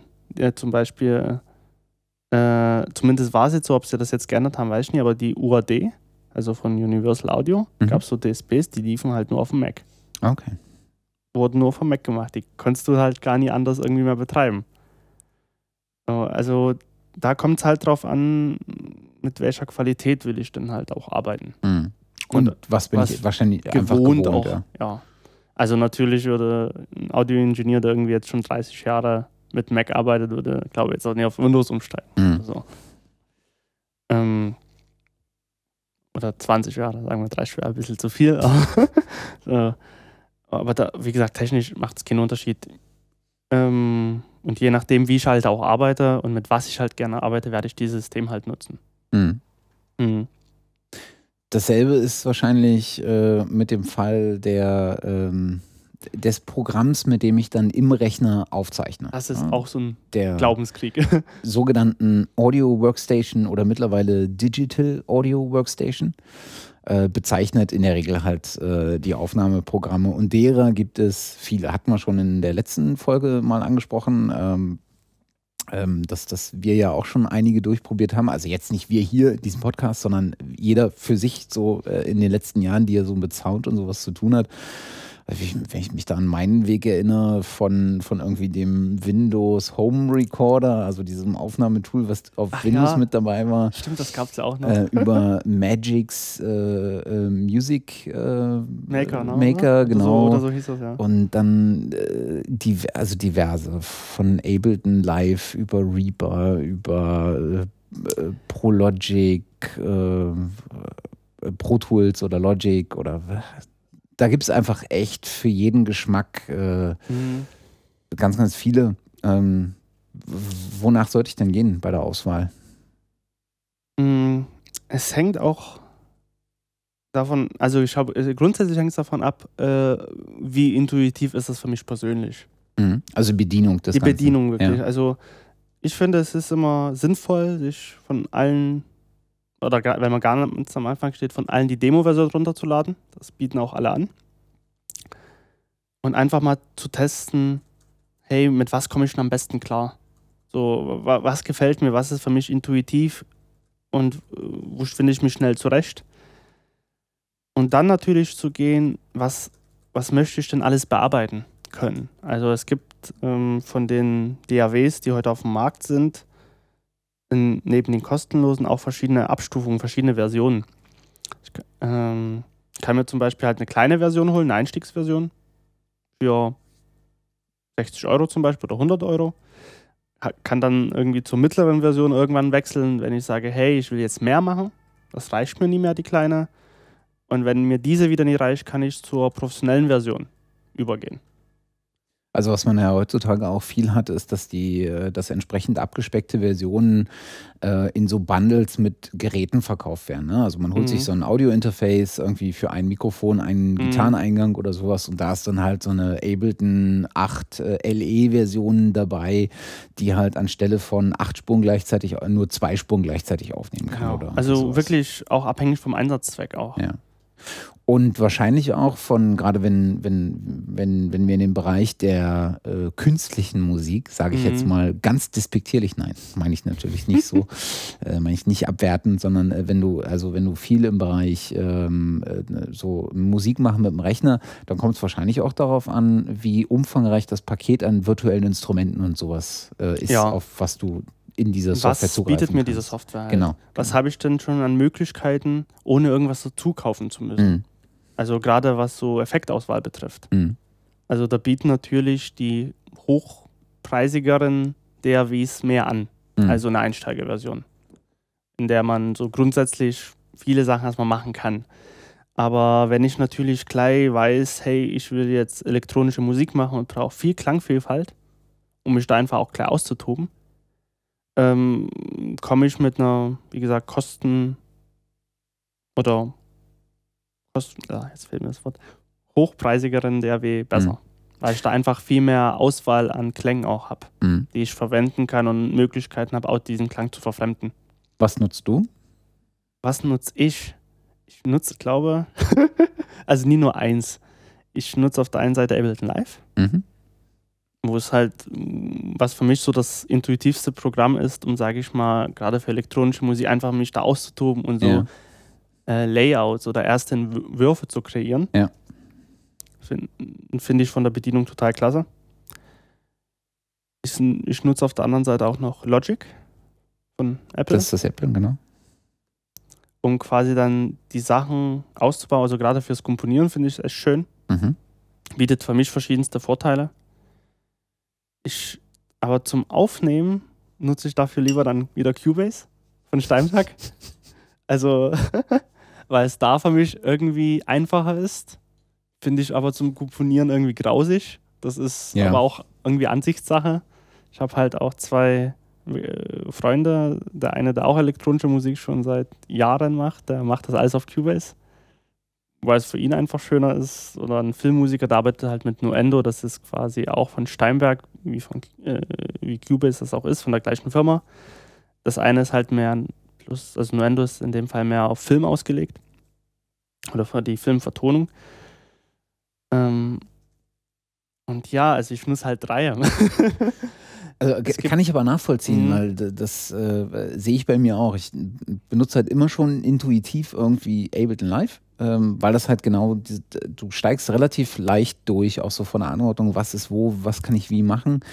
Ähm, wobei ich sage, in meiner Situation, ich mache ja eher Podcasts als, mhm. als Musik, ähm, sind die meisten Programme einfach unglaublich viel zu wuchtig. Also sie kommen halt mit tausend Funktionen daher, äh, die ich als Podcast überhaupt nicht mhm. nutze. Ja? Das Problem ist, dass du halt modular äh, diese Programme nicht kaufen kannst. Also du kannst nicht sagen, ich will jetzt halt ein Ableton Live ohne komplett ohne virtuelle Instrumente, komplett ohne Musikeffekte. Ich will halt nur die, die für Sprache relevant sind. Gibt's nicht.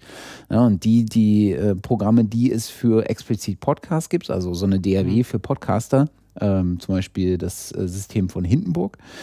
Ähm, die haben halt dann wieder den Nachteil, weil sie sind nicht ähm, äh, Multitrack-fähig, also ich kann nicht mehrere Spuren gleichzeitig aufnehmen, sondern muss halt das irgendwie in eine mhm. Spur und das ist auch ja. wieder doof. Naja. Das wäre eigentlich eine Marktlücke. Mhm, allerdings. Man sich quasi beim Kauf zusammenstellen kann, diese Funktion brauche ich. Ja, das ist, und ich verstehe es einfach nicht, warum die Leute es nicht anbieten. Also ich verstehe es schon, weil du willst halt nicht dein Produkt so diversifizieren. Man, man, könnte eigentlich so ein Grundpaket anbieten. Das ist meine nackte DAW. Genau. Und dazu gibt es halt Plugins. Irgendwie so ein Plugin-Bundle, genau. Podcaster zum genau. Beispiel. Genau. Oder ja. elektronischer Musiker, sage ich jetzt mal, oder genau. was auch immer. Genau, und die Grundvariante kostet halt irgendwie ähm, 25 Euro und dann kostet so ein äh, Plugin für Sp äh, relevante für Sprache, relevante ähm, Effekte oder irgendwie sowas, äh, kostet dann nochmal ein Fünfer extra, dann kostet das äh, Ding halt insgesamt äh, für jemanden, der nur Podcast, also nur Sprachpodcast macht, irgendwie 30 Euro. ist doch hervorragend. Anstelle hier 99 Euro, so eine Ableton Live-Version und dann ist es immer noch begrenzt und ich kann, äh, Ja. naja, egal. Und die Sachen, die irgendwie da sind, die nutzt du nie. Ja? Ja. Das ist, Also das ist auch ein sehr breites Feld. Ähm, Das werden wir sicherlich auch das ein oder andere noch mal, noch mal besprechen. Und wir werden uns, äh, denke ich, auch noch mal äh, irgendwie eine Folge vornehmen und mal so erklären, was eigentlich so die äh, Grupp Funktionsgruppen innerhalb so von DRWs und sowas Mhm. sind.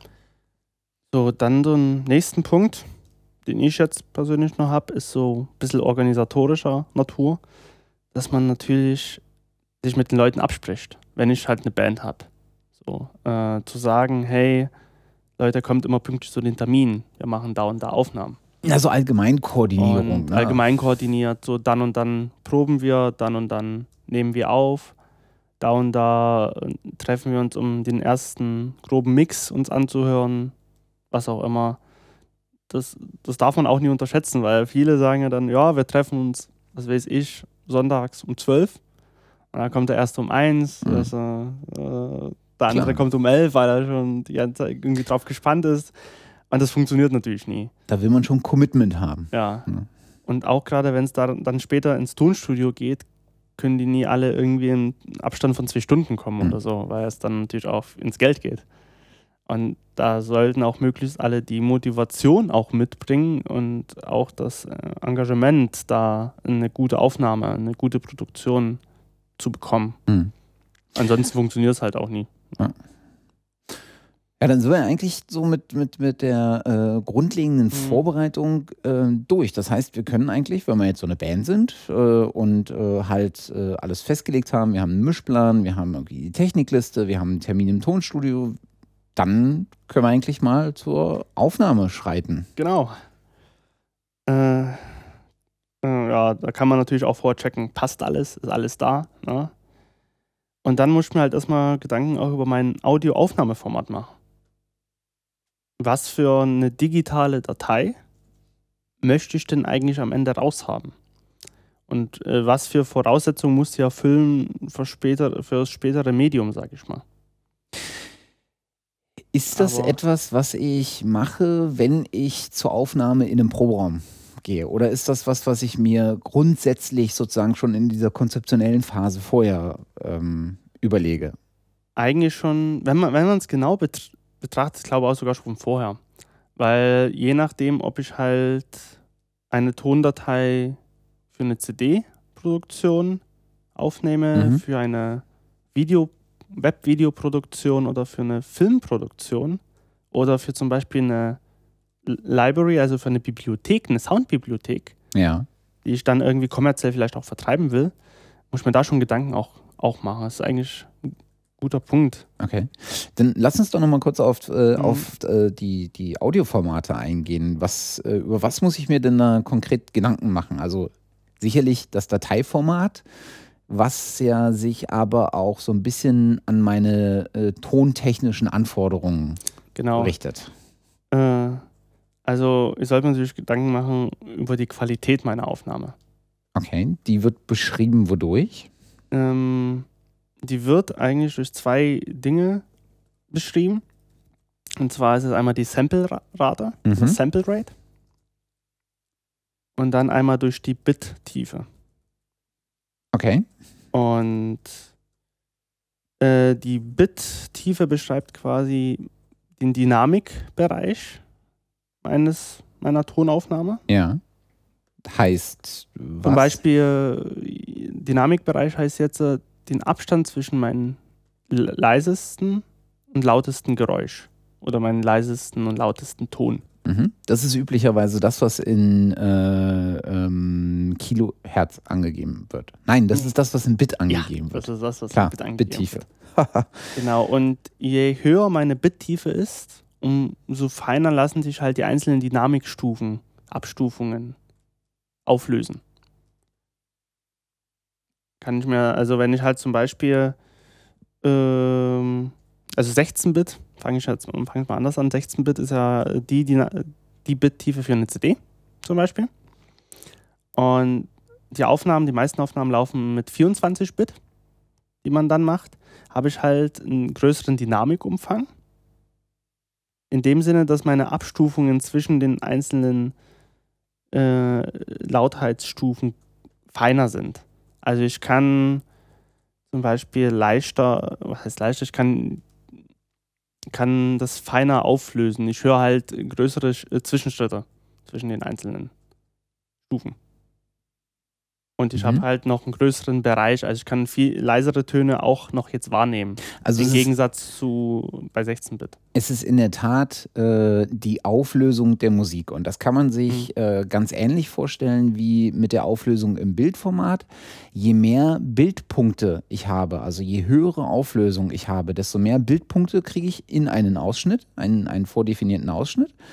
Und umso ähm, größer könnte ich reinzoomen, so könnte man es genau. beschreiben, ja. Und desto mehr Bildinformationen kriege ich. Und das ist sozusagen der entscheidende Teil, der auch in der Musik eine Rolle spielt oder bei, bei, Ton, bei Tönen eine Rolle spielt. Je größer die Auflösung ist, desto mehr, ähm, desto mehr Breite habe ich in dieser, also das, desto mehr Abstand vom tiefsten zum höchsten Punkt habe ich. Und dazwischen kriege ich natürlich auch umso mehr Informationen die wichtig sind, wenn ich zum Beispiel das Signal danach bearbeiten will, weil je mehr mhm. Informationen ich habe, desto mehr kann ich damit machen. Ja, also wegschmeißen kann man immer, wiederholen kann man eigentlich nicht mehr. Ja. Und äh, höhere Auflösung heißt in dem Fall zum Beispiel, dass 16-Bit niedriger ist als 24-Bit, als 32-Bit oder was auch immer. Ist 32-Bit eigentlich die Obergrenze oder geht's höher? Äh, also ich weiß von 32-Bit bis jetzt. Okay. Also und selbst das machen nie alle Interfaces zum Beispiel. Okay. Braucht man, also es ist auch wieder so ein Religionskrieg, 24 ja. oder 32. Okay. Also ich nehme ja immer auf 16 auf, gebe ich ganz ehrlich zu, aber das reicht, glaube ich, auch für Sprache. Sprache reicht das. Also bei Musik würde ich definitiv 24 machen, okay. aber bei Sprache reichen auch 16. Okay. Das zweite, was du erwähnt hattest, war die äh, Sample Rate. Mhm. Das ist ja die Abtastrate, also äh, die, oh Gott, das, das kann ich immer nicht erklären. Also ich kann dir generell nichts erklären, dafür bist du da, also bitte. ja, also sag ich mal, wenn die Bit-Tiefe quasi die, ähm, Vert, äh, die vertikale Auflösung ist, ist die Sample-Rate die horizontale Auflösung. Mhm. Würde ich das jetzt mal beschreiben. Das beschreibt halt eigentlich, in wie, in, wie in einer bestimmten Zeit wie viel mal gemessen wird. Mhm. Ja, also wenn man sich so einen Sinuston halt vorstellt, mhm.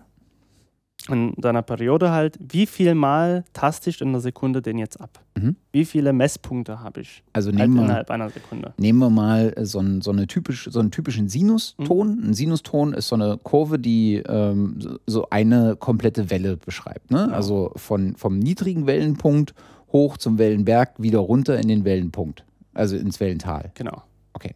Und das wäre äh, sozusagen der vorgegebene äh, Messbereich. Und dann äh, gibt die äh, Abtastrate an, wie oft innerhalb dieses Messbereiches gemessen wird. Gemessen wird. Also wenn zum Beispiel diese Periode von dieser Sinuskurve genau eine Sekunde lang wäre, mhm. sage sag ich mit der Samplerate, wie viel Mal musst du jetzt in dieser Sekunde, in dieser Periode messen? Okay. Genau, und ähm, man, fängt, man nimmt, üblicherweise ist es so, dass man sagt, man braucht die doppelte Anzahl an Messstellen, als quasi der, der, der Ursprung, das ursprüngliche Signal den höchsten Ton hat, die höchste Frequenz hat. Das musste also, anders erklären. Das, das muss ich glaube anders erklären. Also, äh, wenn ich zum Beispiel ein Signal habe, ja für meine Musik zum Beispiel, Musik aufnehmen will, bis 20.000 bis 20 Hertz, ja. Muss ich mit der doppelten Samplerate abtasten. Woher kriegst du jetzt die 20.000 Hertz? Ähm, also, oder 20 Kilohertz. Oder 20 Kilohertz. Das ist quasi, okay, 20.000 Hertz hört kein Mensch mehr, mhm. aber so halt die normalen, das menschliche Gehör, was es erfassen kann an Frequenz. Okay. Also das ist äh, so, ein, so ein Wert, den man einfach äh, weiß, den man annehmen kann, weil das halt mhm. halt ein, so, ein, so ein stehender äh, Wert genau. ist. Und wenn ich den abdecken will, äh, um den vollständig abdecken zu können, brauche ich eine Abtastrate, die mindestens doppelt so groß ist. Die doppelt so groß ist. Sprich also, um die 20.000 Hertz abdecken zu können, äh, brauche ich eine Abtastrate von 44.100 Kilohertz. Das ist sozusagen der, der Schritt, den ich dann wählen würde. Mhm. Genau, also das haben auch zwei Personen mal, mal beschrieben, dieses Phänomen. Und äh, Nyquist, Nyquist und Shannon. Und das heißt halt, die haben gesagt, ja, du brauchst halt die doppelte Samplerate. Ansonsten, wenn du halt weniger Messpunkte hast und die im Nachhinein zu einem Signal wieder zu einer Sinuskurve konstruiert werden, kann es halt passieren, wenn du zu wenig Messpunkte hast, dass dein Signal tiefer wird. Dadurch. Dass okay. du das quasi, dass das dann von der Frequenz, von der Wahrnehmung her tiefer ist als das Originalsignal. Weil du nicht genügend Punkte hattest, um genau diese Sinuskurve wieder zu rekonstruieren. Warum wird das dann äh, tiefer?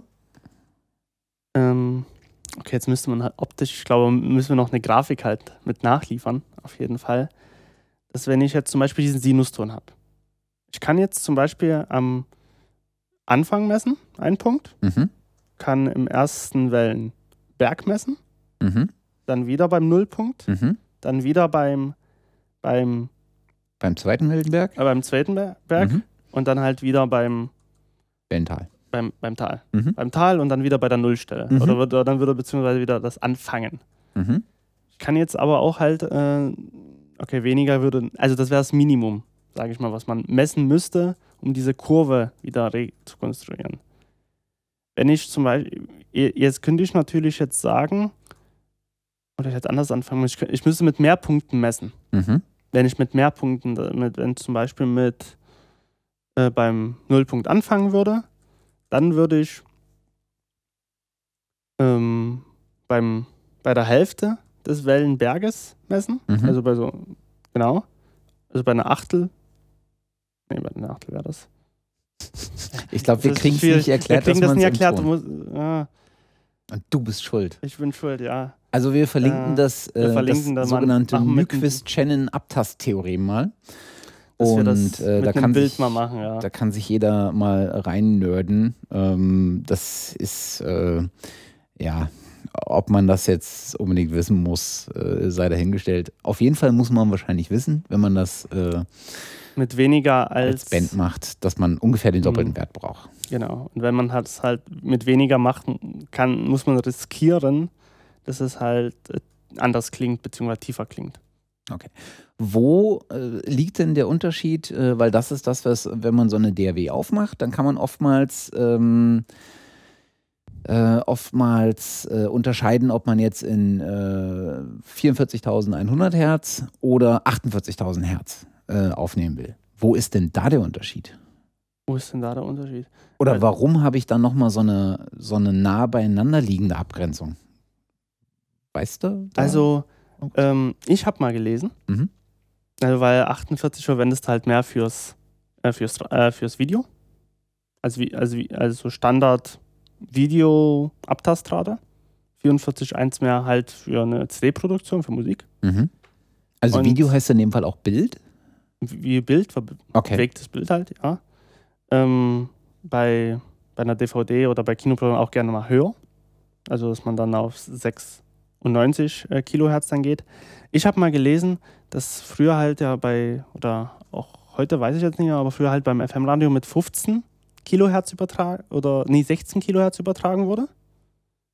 Dazu brauchte man halt dann eine Abtastrate von 32 Kilohertz. Und das halt die 32 Kilohertz sich leicht irgendwie äh, in 48 bzw. 44.1 umwandeln ließen mit einem bestimmten Faktor. Mhm. Dass es dadurch beruht, dass man das gemacht hat. Aber es hat dann 44.1 halt für die CD durchgesetzt. Dass das bleibt und 48 dann halt beim Video. Also das, das hat letztendlich äh, mit der, mit der mit der Umwandlung von analog zu digitalem Signal zu tun, weil du jeden musst Fall. ja ein in ein äh, das digitale Signal musst du ja ähm, sozusagen so codieren können, dass du eine bestimmte Anzahl von Bits pro Sekunde auch wieder codieren kannst, also in dieses äh, in dieses Format äh, codieren Ja. kannst, um Ja, alle Informationen mitzunehmen. Genau. Also im analogen Bereich spielt es ja keine Rolle, weil da wird ja immer alles ja abgebildet, Ja. was wir, was man akustisch aufzeichnen kann. Ja. Aber im Digitalen gibt es halt dann eine Obergrenze. Ja. Verstehe oder vielleicht auch nicht so richtig, aber ist, ja, ist, ist auch nicht ganz so entscheidend. Das ist wahrscheinlich wirklich dann der Punkt, an dem sich der, derjenige, der mit dem der mit dem Ton dann weiterarbeitet, äh, sich im Klaren sein muss, was er da wählt. Und ich glaube, äh, für äh, Bands äh, haben wir jetzt hinreichend äh, oft genug gesagt, dass wahrscheinlich mit 44.100 Hertz oder 44,1 Kilohertz äh, ihr richtig liegen werdet für eure Aufnahme. Ähm, ja. was müssen, äh, müssen wir denn noch äh, beachten?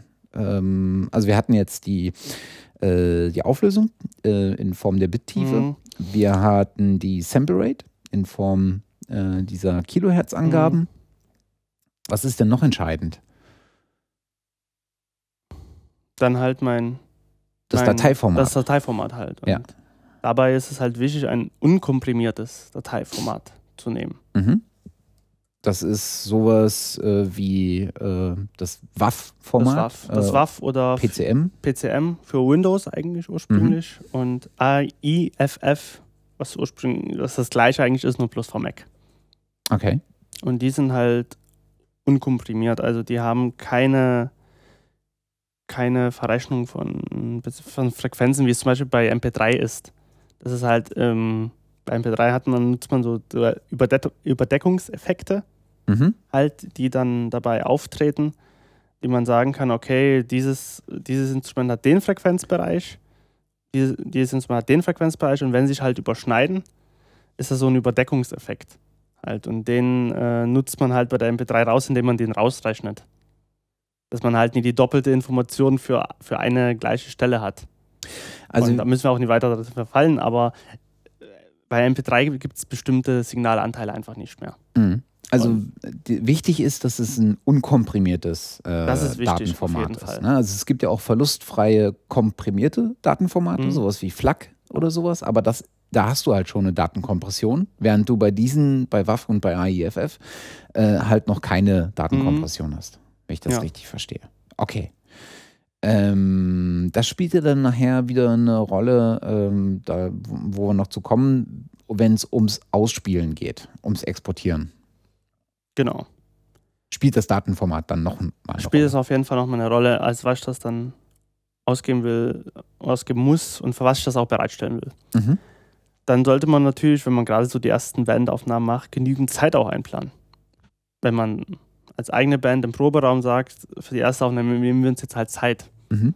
Hetzen jetzt nie und machen das irgendwie zwischen Tür und Angel, sondern planen wirklich Zeit an, um Sachen auch auszuprobieren. Wie klingen sie, was können wir hier machen? Und das ist am Anfang halt viel. Also so, so Metathemen äh, wie, äh, dass man sich genügend Zeit nimmt oder dass alle sich wohlfühlen sollten, Mhm. äh, das nehmen wir mal als gegeben hin. Okay, ähm, gehen wir aber- mal davon aus. Gehen wir mal davon aus, wir gehen jetzt in einen Proberaum. Ähm, das Erste, worüber ich nachdenke, ist ja, wo baue ich mich eigentlich hin? Mhm. Gibt es da Ähm, irgendwas, woran man sich richten kann? Okay, kommt, da- kommt halt drauf an, Proberaum, okay, wenn es mein unser eigener ist, jetzt gehen wir jetzt mal davon aus, ne? Ähm, würde ich natürlich viel versuchen, wenn es im Keller ist, dass man halt akustisch ein paar Sachen optimiert, dass man halt die kahlen Wände, die man hat, äh, vielleicht irgendwie mit einem Teppich oder die berühmten Eierschalenpackungen da vielleicht auskleidet. Die, Also die, ein, einfach um Schall zu äh, Genau, umgehen. um dass ich halt nie so viele Frequ äh, äh, Reflexionen habe, so ein schweres Wort, ähm, die dann meine Aufnahme stören könnten, Mhm. die dann einfach unschön klingen. Dass ich halt einfach gucke, dass ich halt vermeide, möglichst viele glatte Wände zu haben, Mhm. sondern halt ähm, irgendwas vor Ja. den Wänden, Irgendwas was vor den Wänden packe. was, was den Beispiel Schall Teppichen schluckt auch. Ja. oder was ihn möglichst breit streut. Ne? Also äh, klassische Situ Situation, äh, zu Hause, du stehst vor einem Bücherregal. Bücherregal ist auf jeden Fall besser als eine glatte Wand, weil durch die unterschiedliche Glaswand. zum Tiefe ja. der, der, der, der Bücher wird der Schall halt in ganz verschiedene Richtungen zurückgeworfen und nicht wie von so einer flachen, glatten Wand äh, so massiv äh, direkt. Ja. Äh, Also es ist wichtig, dass es gestreut wird, das Licht. Mhm. Äh, das Licht, der Ton in Mhm. dem Fall. Und Der das kann Schall. man halt auch durch zum Beispiel diese Eierkartongeschichten, was man öfter mal äh, sieht, oder äh, richtige Stoffe, die man halt im, im Baumarkt oder sonst wo kriegt, die das genauso können. Ja. Basotec ist da, glaube ich, so einer der, der Stoffe, Ja. die man da sehr gut für verwenden kann oder so Vorhänge aus Moll oder irgendwie sowas, Mollstoff oder sowas in dem Dreh. Ja, also wie, wie positioniere ich mich am Genau. besten in dem Raum? Also, genau. Also je, abhängig auch vom Platz her. Mhm. Ist dann natürlich schwierig. Also der bei der einen Band, wo ich halt dann auch als äh, Tonmensch gewirkt habe, schon eine Weile her, da hatte quasi sein Wohnzimmer als Bandproberaum zur Verfügung gestellt. Oder mit eins seiner Zimmer, wo er sich auch hauptsächlich aufgehalten hat, wo auch eine Küche, so eine Küchenzeile mit drin stand. Da ist es natürlich irgendwie auch schwierig, solche optischen Veränderungen groß irgendwie ähm, zu bewirken und zu erzielen. Also außer man will halt die Optik ein bisschen verändern. Na gut, aber ich meine, auch da kann man ja. Ähm, kann man auf jeden Fall was machen, gerade mit dem Bücherregal zum Beispiel. Und so. Genau. Also da kann man schon ein bisschen was machen. Oder Decken vor die Glasfenster oder irgendwie sowas. Zeitweilig kann man das auf jeden Fall machen. Wenn man natürlich, äh, schön ist es, wenn man einen Raum hat, der nur für die Bandprobe gedacht ist, da kann man natürlich schon größere Sachen hinstellen, die man jetzt nie irgendwie nach der Probe wieder abnehmen muss. Okay, gehen wir mal davon aus, wir haben einen Raum, der schalloptimiert ist. Jetzt kommen wir da rein. Wie stellen wir uns auf? Auf. Also wo Ähm. stellt sich der Basser, der Drummer, der äh, Gitarrist und der Sänger Also, hin? Gibt es da eine optimale Aufstellung? Also ähm, gehen wir jetzt mal vom Drummer aus. Mhm. Wäre es, glaube wäre es immer gut, sich in Mitte, möglichst in Mitte des Raums Mhm. aufzustellen, damit ich die, Re die Reflexionen, die ich ja trotzdem immer noch habe, die möglichst leicht sind. Mhm. Damit ich sage, wenn, wenn ich mich mittig hinstelle, wenn- habe ich von links und rechts halt die gleichen Reflexionen. Mhm. Und nie, wenn ich mich irgendwie nah an der linken Wand hinstelle, habe ich halt Reflexionen, die sind sofort da, Mhm. beziehungsweise gar nie da und dann irgendwie Reflexionen, die später äh, zu, hör zu hören sind, Mhm. was einfach ungünstig ist. Klingt halt einfach nicht schön, kriege ich auch nicht mehr aus den Ausna Aufnahmen dann raus. Okay. Und deswegen würde ich mit den Schlagzeugern anfangen, würde ich mir halt äh, zum Beispiel Mitte des Raums oder zum Beispiel ja, Mitte des Raums aussuchen und dort den Schlagzeuger hinstellen. Warum fange ich beim Schlagzeuger an? Weil es halt das, das lauteste Instrument auch ist. Mhm. Okay. Was von Natur aus ohne Verstärkung das lauteste ist, was ich in einer Band habe. Okay. Genau. Die, ähm, wenn ich dann, wenn wir von so einer Besetzung Mhm. ausgehen, ich habe einen äh, Schlagzeuger, ich habe einen Gitarristen, Ja. Bassisten und einen Sänger. Mhm. Ähm, die Bassisten und äh, Gitarristen dieser Welt kommen ja meistens mit entsprechenden Verstärkern. Wo positioniere ich denn die? Persönlich die. Oder ist das Also- dann egal, mehr oder weniger? Ich sollte sie wahrscheinlich nicht vor eine Wand stellen, dass der, dass der Schall Nee. direkt erstmal auf die Wand trifft, sondern der Schall, Ähm. also die, die Verstärker wahrscheinlich an die, an die Außenwände, aber nach innen gerichtet, sodass der Schall Genau. erstmal eine Strecke zurücklegen Und äh, wichtig ist, dass man die auch erhöht aufstellt. Weil natürlich, wenn ich ihn auf dem Boden habe, habe ich sofort auch Reflexion vom Boden. Okay. Darf man auch nie vergessen, dass, dass man vom Boden auch Reflexion hat. okay. Und deswegen ist es immer gut, die Verstärker erhöht aufzustellen. Damit, damit ich halt nie diese direkten Reflexionen habe. Das ist schon mal der Kardinalfehler, den ich bei allen meiner Aufnahmen begangen habe. Die Verstärker nehme ich immer direkt auf den Boden. Ja. ja, Ja, okay. kann, kannst du noch ändern. Wieder was gelernt, wieder was gelernt. Und äh, da kann man zum Beispiel Sachen. Und ähm, man muss halt auch gucken, also es wäre halt ungünstig, neben dem Schlagzeug genau die, den Gitarrenverstärker auch hinzustellen. Mhm. Also laut gegen laut ähm, Mhm. ist, da ist es besser, dass man stellt halt den Gitarrenverstärker etwas weiter weg Mhm. und man hat da weniger Einstreuung vom Schlagzeug, Mhm. dass man das irgendwie bedenken kann. Noch besser wäre es halt zu sagen, man baut den Schlau Schlagzeuger auch ein bisschen ein. Sag ich Mhm. mal, mit vielleicht ein paar Bücherregalen, die ringsherum stehen. Das wäre auch eine Möglichkeit. Die Hauptsache, das sieht uns dann noch so ein bisschen. Aber das sind halt auch Möglichkeiten, das Schlagzeug auch noch ein bisschen abzutrennen. Mhm. Dass man halt versucht, möglichst die Instrumente auch leicht abgegrenzt voneinander in dem Raum zu verteilen. Aber auch immer noch so, dass es halt akustisch auch gut klingt. Okay. Wenn wir die aufgestellt haben, äh, dann kann man ja schon mal so äh, los Mhm. äh, jammen. Ähm, die Schwierigkeit wird dann wahrscheinlich, wenn es zur Aufnahme kommt. Weil dann brauchst du ja wieder, dann kannst du ja nicht einfach ein Mikro in die Mitte des Raumes stellen und alles gleichzeitig aufnehmen. Sprich, also da kommen wir genau zu dem Thema, was wir am Anfang hatten, zurück, nämlich äh, das Thema Mikrofonierung. Was brauche ich für Mikros und wo zur Hölle stelle ich die, eigentlich die Mikros auf? Ähm, Ja, da können wir natürlich auch eine ganz eigene Folge jetzt Äh, wieder draus machen. werden, werden wir auch Werden wir auch tun. tun. Äh, äh, wir können ja mal einen Ausblick geben. Äh, Okay. Ganz kurz. Äh, wir, wir machen mal so einen Rundumschlag in so einer typischen Viererbesetzung von einer Band, Mhm. äh, was wir für Mikros äh, dafür optimalerweise nehmen und äh, wo wir sie hinpacken. Drummer. Drummer. So, ich gehe vom Minimalsten jetzt aus. Mhm. Wo ich sagen würde, also vier Mikrofone würden, beziehungsweise drei würden gehen. Mhm. Also, dass man sagt, einmal Bassdrum, Mhm. was, was ich als wichtig empfinde jetzt. Mhm.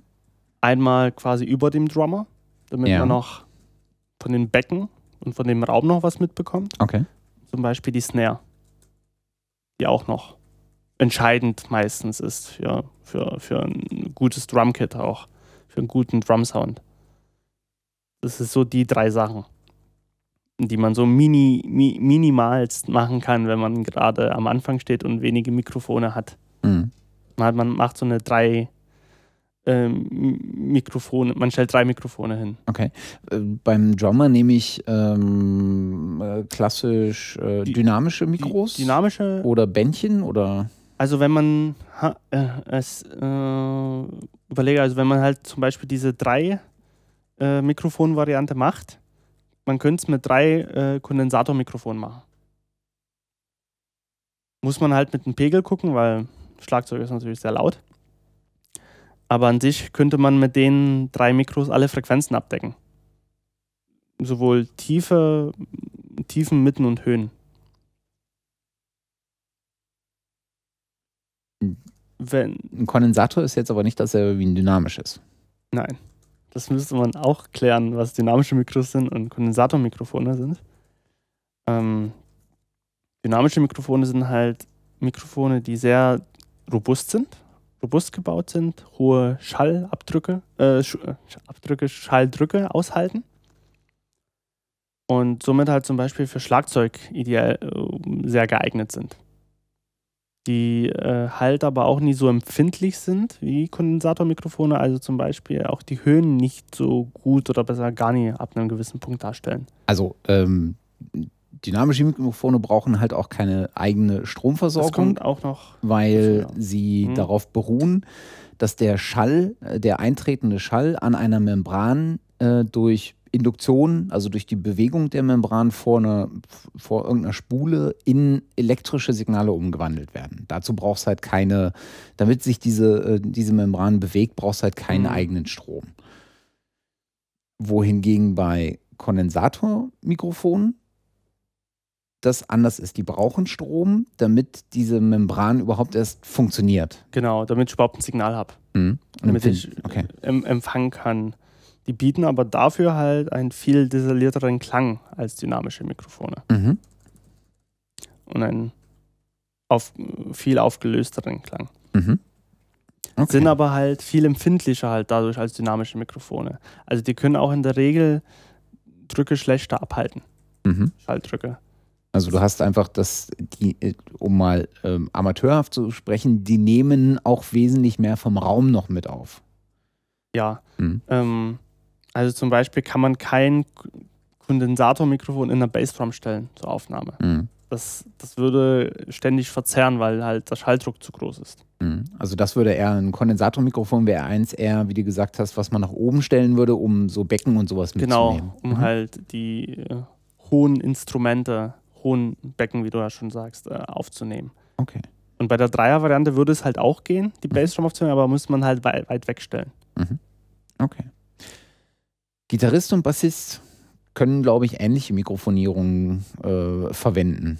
Können auch. Also man kann gern, da, da kann man aber schon wieder experimentieren. Okay. Also da kann man sowohl äh, Kondensator als auch dynamisch nehmen. Ja. Man, da würde ich einfach raten, einfach mal zu hören, was gefällt mir denn mehr. Wo würde ich die denn allgemein hinstellen? Ähm, vor der Kalotte. Quasi. das sind mir die Aber- Liebsten hier mit Fremdwörtern um sich. wenn wird, ja, ne? Wenn man halt so eine. Also ich habe halt den Gitarrenverstärker, ne? Und Mhm. habe halt meine Gitarrenbox, Ja. ja, die ja mein Signal ja wiedergibt. Mhm. Und, ähm, und die Kalotte ist quasi davor, wenn ich die Box, Box habe. Das ist quasi so in einem Abstand davor von so 10, 15 Zentimetern davor zu stellen. Okay. Und da kann man auch einfach sagen, okay, ich nehme mein Mikrofon und teste mal, wie klingt es denn, wenn ich das entlang der Box verschiebe. Wo habe ich mehr Höhen, wo habe ich mehr Mitten, wo habe ich mehr Tiefen. Und je nachdem, wo ich sage, hey, das gefällt mir am meisten, kann ich dort das Mikrofon stehen lassen. Mhm. Also der, äh, wa- was ich ja immer wieder bemerkenswert finde, ist, dass ähm, Gitarristen halt nicht, also in der, Mhm. oder die meisten Gitarristen halt nicht äh, direkt mit der Gitarre in ein Interface gehen und dann in den Rechner, sondern dass sie in der Tat erst in den Verstärker gehen, den Verstärker ausspielen sozusagen und dann den Sound, den der Verstärker macht, ähm, ähm, äh, mit einem Mikro erneut abnehmen, was, äh, was sehr eindeutig darauf hinspricht, dass Gitarre und Verstärker halt eigentlich nicht äh, zwei getrennte äh, Dinge sind, sondern eigentlich die Einheit bilden. Ne? Und dass der Verstärker halt auch ganz klassisch den Sound sehr stark mit beeinflusst. Und das wollen halt viele noch mitnehmen. Und deswegen nimmt man ja, halt man, auch. man ist auch natürlich gewohnt, den Sound. Man kennt den Mhm. und sage, hey, da, das fühle ich mich wohl oder und der passt auch zum Lied jetzt. Mhm. Wenn man das natürlich direkt übers Interface aufnimmt, kann man ja auch machen. Mhm. kann man im Nachhinein dann sich einen Sound aussuchen. Ähm, ist dann halt auch die Frage, man muss dann wieder suchen halt nach Mhm. dem Sound, man, ob wie der passt. Ja, Und Kann- oftmals klingen sie halt auch nicht so. Klingen halt Original auch nicht unbedingt so. Ja. Und so ist es natürlich, ist der Gitarrist, der Bassist, wie auch immer, vertraut mit dem Klang. Ma Macht es natürlich für ihn angenehmer und man sollte auch halt gucken, wenn das halt der Fall ist. Außer man besteht darauf, Re zu ampen. Oder man zeichnet beide Wege auf. Also das heißt, man geht einmal aus der Gitarre oder aus aus dem Bass raus Mhm. mit einem Instrument, geht in die iBox, die quasi mein Signal splitten kann und gehe davon einmal zum Verstärker und einmal direkt gleich ins Mischpult. Und dann habe ich einmal diesen clean DI-Sound und einmal dann durch die Mikrofonierung entsprechend auch den Originalklang des Verstärkers. Mhm. Dass ich dann noch eine, im Nachhinein auch noch die Bearbeitungsmöglichkeit habe, zu sagen, okay, jetzt will ich das nochmal verändern. Und ja. Und kann dann noch ein bisschen spielen, sage ich jetzt mal. Irgendwas habe ich gerade gemacht. Ich habe mich gerade nach einem äh, nach einem Bier rüber gebeugt und es gab jetzt einen ganz komischen Ton. Es gibt einen ganz komischen Brummton. Ich hoffe, der ist nachher in der Aufnahme nicht zu merken. Aber davon gehe ich jetzt einfach mal aus. Ähm, möchte jemand ein Bier? Ne, noch nie. Okay. Ich muss mal einen Schluck Prost. zum Wohl.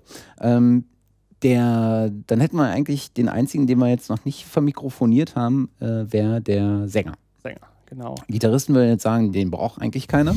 Er ist bloß Beiwerk, aber äh, lassen wir ihn doch mal auch Lassen mit teilhaben. So, ähm, und da würde ich eigentlich eine Variante bevorzugen, einmal den Sänger mit dem Proberaum zwar aufzunehmen, mit einem dynamischen Mikrofon, was robust ist, was halt einen schon hohen Schalldruck ab kann, Mhm. das er einfach mitsingt. Und dann im Nachhinein durch ein Kondensatormikrofon den Gesang nochmal einsingen lässt. Also dann in einer Einzelaufnahmesituation in so einer äh, Gesangs- oder Sprecherkabine oder sowas, dass man einen Ja, schönen, immer. trockenen Gesangssound Genau. kriegt, aber auch ein sehr dezidiertes, detailreiches Signal, was Ja. nicht durch alles andere noch überlagert wird. Ja. Mhm. Also man kann natürlich, wenn man Zeit hat, experimentieren will, auch gucken, dass man so eine, so eine Live-Bandaufnahme macht. sagen, okay, alle sind im gleichen Raum, alle klingen jetzt gut Mhm. Und dass ich dann halt den Sound aufnehme. Aber es, wenn man so mehr so Studio-Sound haben will, sage ich jetzt mal, sollte man den Gesang einzeln machen, definitiv. Mhm. Dann Okay. sollte man eigentlich auch jedes Instrument in einen eigenen Raum stecken, aber naja. Ja, na gut. Äh, Kann man ja Gut. aber auch machen. Also es kommt ja, kommt ja ganz drauf an. Es gibt ja nicht wenige ähm, Bands, die dann gerade, wenn du in eine professionelle Produktion Mhm. gehst, äh, dann nimmst du ja nicht zwangsweise gemeinsam mit allen auf, sondern dann ist es ja oftmals äh, so, dass einzelne Instrumente auch wirklich einzeln aufgenommen Auf werden und Fall, dann also- der Mix erst im Nachhinein entsteht. Genau, also dass wirklich Sachen nacheinander äh, gemacht werden. Dass man zwar am Anfang das zusammen einspielt, aber in getrennten Räumen halt, getrennte Räum Räumlichkeiten und dann nacheinander äh, dann die anderen Instrumente noch dazu holt. Mhm. Dass man quasi mit einem Schlagzeug und mit einem Bass zum Beispiel so das Bett bietet und dann Gitarren drauf einspielt, dann Gesang drauf einziehen lässt, etc. Okay. Genau. ähm, wenn wir jetzt alle mit Mikrofonen ausgerichtet haben, dann haben wir ja sozusagen auf jedem Kanal, den ich damit habe, Mhm. also jedes Mikrofon Ja. ist ja dann quasi ein Kanal, habe ich Eingang. Wie bringe ich denn jetzt sozusagen die unterschiedlichen, also du hast es vorhin schon gesagt, du hast ja auch unterschiedlichen Lautstärken der Instrumente, die sie äh, sozusagen von Natur aus in Anführungsstrichen von sich geben. Also Schlagzeug ist oftmals sehr laut, die Gitarren sind je nachdem, wie weit die Verstärker aufgerissen sind und der Sänger geht vielleicht eher ein bisschen unter. Also du hast auf jedem Kanal, auf jedem Mhm. Mikrofon ein unterschiedliches Signal. Jetzt versuchst, wie versuchst du die jetzt auf einen Wert zu bringen, dass sie auch miteinander harmonieren? Ähm, durchs Pegeln vor allen Dingen. Gut, nächster Punkt. ja. Also, Äh, das ist halt immer das, das, was ich mich frage. Äh, Das ist ja kein unentscheidender Punkt, weil du willst ja das Optimale aus dem Ursprungssignal rausholen, damit du es viel und gut Mhm. weiterverarbeiten kannst. Ja, ähm, also ich bin so jetzt der Fan davon, so laut wie möglich zu pegeln. Hauptsache es übersteuert nie. Also so viel von dem eingehenden Signal mitzunehmen, wie geht. Genau. Mhm. Davon bin ich der Fan. Damit habe ich dann halt, äh, weil leiser machen kann ich im Nachhinein immer. Mhm. Bloß wenn ich dann im Nachhinein immer lauter machen will, habe ich irgendwann das Problem, dass es rauscht. Dass es anfängt halt zu rauschen und das ist halt unschön. Deswegen bin ich halt ähm, wirklich ein Freund davon, möglichst laut auch aufzunehmen, Mhm. ohne dabei zu übersteuern. Da muss man halt immer gucken. Machst du denn, also würde man in so einer Aufnahmesituation von so einer Band, ähm, äh, Schlagzeug, äh, Gitarre, Bass, Gesang, würde man alle auf, das, auf den gleichen Pegel bringen oder würdest du Unterschiede da äh, zwischen den Einzelnen machen? Also würdest du alle Mm. auf einen bestimmten Punkt hinpegeln? Ist halt auch schwierig, weil der Dynamikumfang von der Spielweise des jeweiligen Instrumentalisten oder Sängers auch abhängt, Mhm. sage ich mal. Also man, es kommt halt drauf an, wenn ich natürlich ganz leise Passagen jetzt spiele Mhm. und dann auf einmal laut werde, kann ich das nie immer gleich spiegeln. Mhm. Okay. Weil da kann ich nie mitten in der Aufnahme so den Regler dann so hochdrehen auf gut Glück oder sowas. Ja. Das geht natürlich nie. Also es kommt halt drauf an, was für eine Stilrichtung das auch ist. Okay. Wenn es gerade Metal ist, wo alles ziemlich laut ist, kann ich natürlich so ziemlich gleich pegeln. Okay, aber eigentlich machst du es individuell auch je nachdem, was die, was die jeweilige Spur, also das jeweilige Mhm. Instrument auch für einen Umfang an, an, an, an An- Tondynamik Genau. hinlegt. Das, Okay. da, das muss man halt mit beachten. Mhm. Ansonsten kann es mitten in der Aufnahme passieren, dass es dann total übersteuert oder so, also das halt unschön ist. Und Erklär nochmal, was Übersteuern ist. Das haben wir jetzt schon ein paar Mal ähm, gebraucht. Ich glaube, das muss Was man mal deutlich machen. ähm, zum Beispiel ist es so, dass halt im digitalen Bereich äh, kann man übersteuern, indem es halt die 0 dB-Grenze überschreitet oder überschreiten würde. Und dann geht halt einfach Signal verloren. Das klingt dann, da hat man halt sein abgebildetes Gitarrensignal zum Beispiel nicht mehr, sondern hat nur noch ein Kratzen Mhm. zum Beispiel. Im analogen Bereich ist es so, wenn man da halt übersteuert, kann, kann, kann kein Signal verloren gehen, aber es verzerrt. Es klingt dann halt anders. Mhm. Kann, es wird aber auch unter anderem im analogen Bereich genutzt, dass es halt ein bisschen anders klingt. das halt so ein bisschen rauer dann klingt. Das ist so was, man, was man Mm, beim immer. Gitarren-Amps so als Zum Drive Beispiel oder als- Overdrive oder sowas bezeichnet. Ja. Was so ein gewollter, ein bisschen kratziger, so ein sehr- ACDC äh, Sound. ist. Ja. Oder gerade auch bei äh, analogen Mischpulten, dass es halt so ein Tick dann wärmer klingt, Mhm. sage ich jetzt mal. Dass man so eine gewisse Wärme, so eine Griffigkeit mitbringt. Das kann man durchaus machen. Aber im digitalen Bereich sollte man es eigentlich vermeiden. Mhm. Weil ansonsten halt wie kein, kein, das Signal kaputt geht und ähm, man danach auch nichts mehr damit machen kann.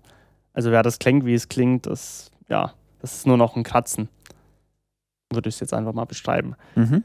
Wenn man so sogar so eine, so eine Millisekunde eine Spitze sogar äh, so, ähm, sage ich mal, übersteuert im digitalen Bereich, ist vielleicht bei Metal-Aufnahmen bei Gitarren gar nicht schlimm, weil Mhm. da eh alles zerrt. sage ich jetzt mal. Also da fällt es nie unbedingt auf, aber bei Sprache oder sowas ist es Mhm. halt ein absolutes No-Go da. Hatten wir ja in der, in der letzten Folge äh, so mittendrin, äh, wo es mal ein bisschen lauter wurde Ja. und wo man dann sehr, sehr deutlich auch in der Aufnahme dann später äh, und auch in der Datei, wie sie dann auf den Server gewandert ist, äh, sehr, sehr deutlich so ein Clipping, so ein, äh, wo es dann zerrte und dann bloß noch kratzte äh, für einen kurzen Moment. Das ist so das, das Thema Übersteuern. Das ist der Feind eines jeden äh, Hörers vor allen Dingen. Mhm. Weil das kann dann doch durchaus mal echt wehtun im Ohr. Ja, ähm, dann äh, sind, sind wir ja quasi an dem Punkt, ähm, dass wir das kleine rote Knöpfchen an der äh, DAW Mhm. äh, drücken können und ähm, an die Aufnahme gehen. Und ähm, dann kommt es wahrscheinlich äh, sehr auf das äh, an, auf, äh, was ich aufnehmen will Ja. und wer darin mitspielt, wie oft ich das Ganze machen muss. Denn es Äh, gibt nicht wenige Aufnahmen, wo ich mit Takes arbeite und einfach das wieder und wieder und wieder aufnehme, so lange bis es in einem Zustand Das ist, wie es mir genau. gefällt. Also dann geht es halt nix, nicht mehr um das Technische, sondern wirklich um die Gestaltung des Ganze. Gefällt mir das, wie Ja. die Musik jetzt eingespielt ist? Ja. Muss es langsamer sein, schneller sein? Ist der Gesang schief? Ist er nicht schief? Mhm. Muss ich vielleicht die, die Gitarre nochmal nachstimmen, damit es mehr harmoniert? Das sind halt dann wirklich nur ges- gestalterische Sachen und sehr individuell halt. Mhm. Dass man dann das auch halt passend von, mm, zum Lied, zum Song macht. Das kann, das, wenn ich eine ruhige Passage will, kann ich nicht hektisch spielen oder sowas. Ja. Oder wenn halt äh, die Musiker, sag ich mal, als aufgeregt sind, erste Bandaufnahme etc. und unentspannt spielen, das hört man ja halt alles. Mhm. Wenn das so hastig ist, dass man dann auch als Toningenieur sagt, ja, mach das mal entspannter, dass man da halt auch wirklich viel kommuniziert und halt auch viel psychologisch dort rangeht und die, Motiva und die Musiker motiviert, Mhm.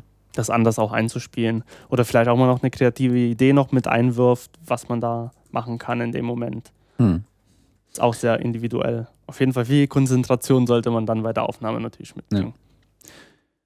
Ja, und das, was am Ende dabei rauskommt, ist äh, in meiner Aufnahmesoftware ein Bild von vielen verschiedenen Spuren, die an äh, diversen Stellen äh, dann Audiosignale abbilden und ähm, die sozusagen meinen mein Rohmix darstellen, von dem ich ausgehend dann den nächsten großen Komplex äh, angehen kann. Und das ist äh, das ganze Thema ähm, Audiobearbeitung und Postproduktion.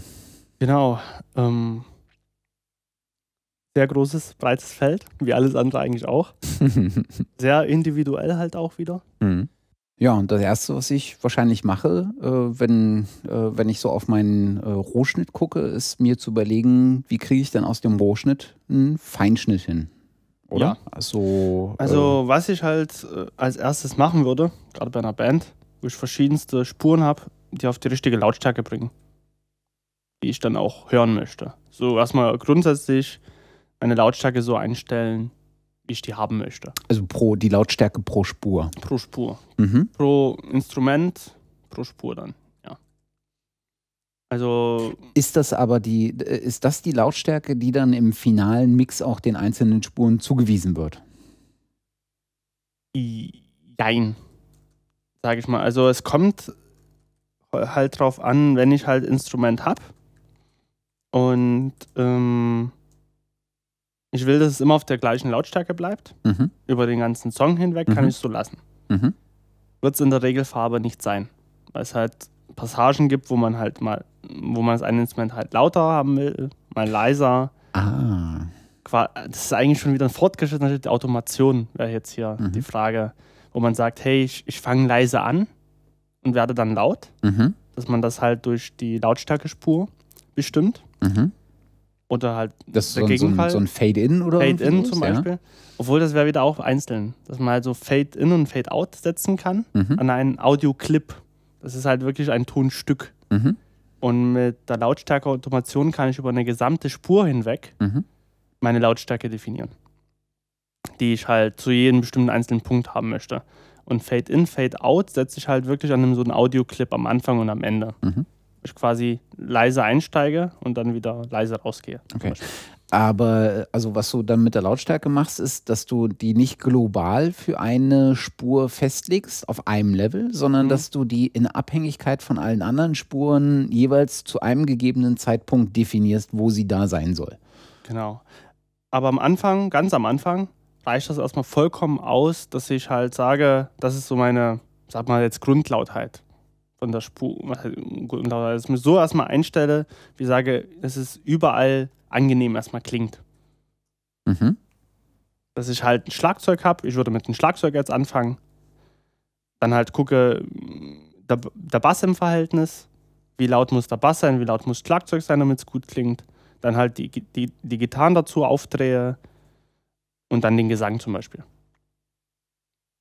Dass ich halt auch gucke, wie laut muss jedes einzelne Instrument oder wie laut muss der Sänger dann sein. Damit ich das erstmal gut höre, Mhm. damit ich das auch dann durchsetze, erstmal grundsätzlich. Mhm. Also du passt eigentlich den Pegel nochmal an. Genau, Okay. durch den jeweiligen Lautstärke Fader Mhm.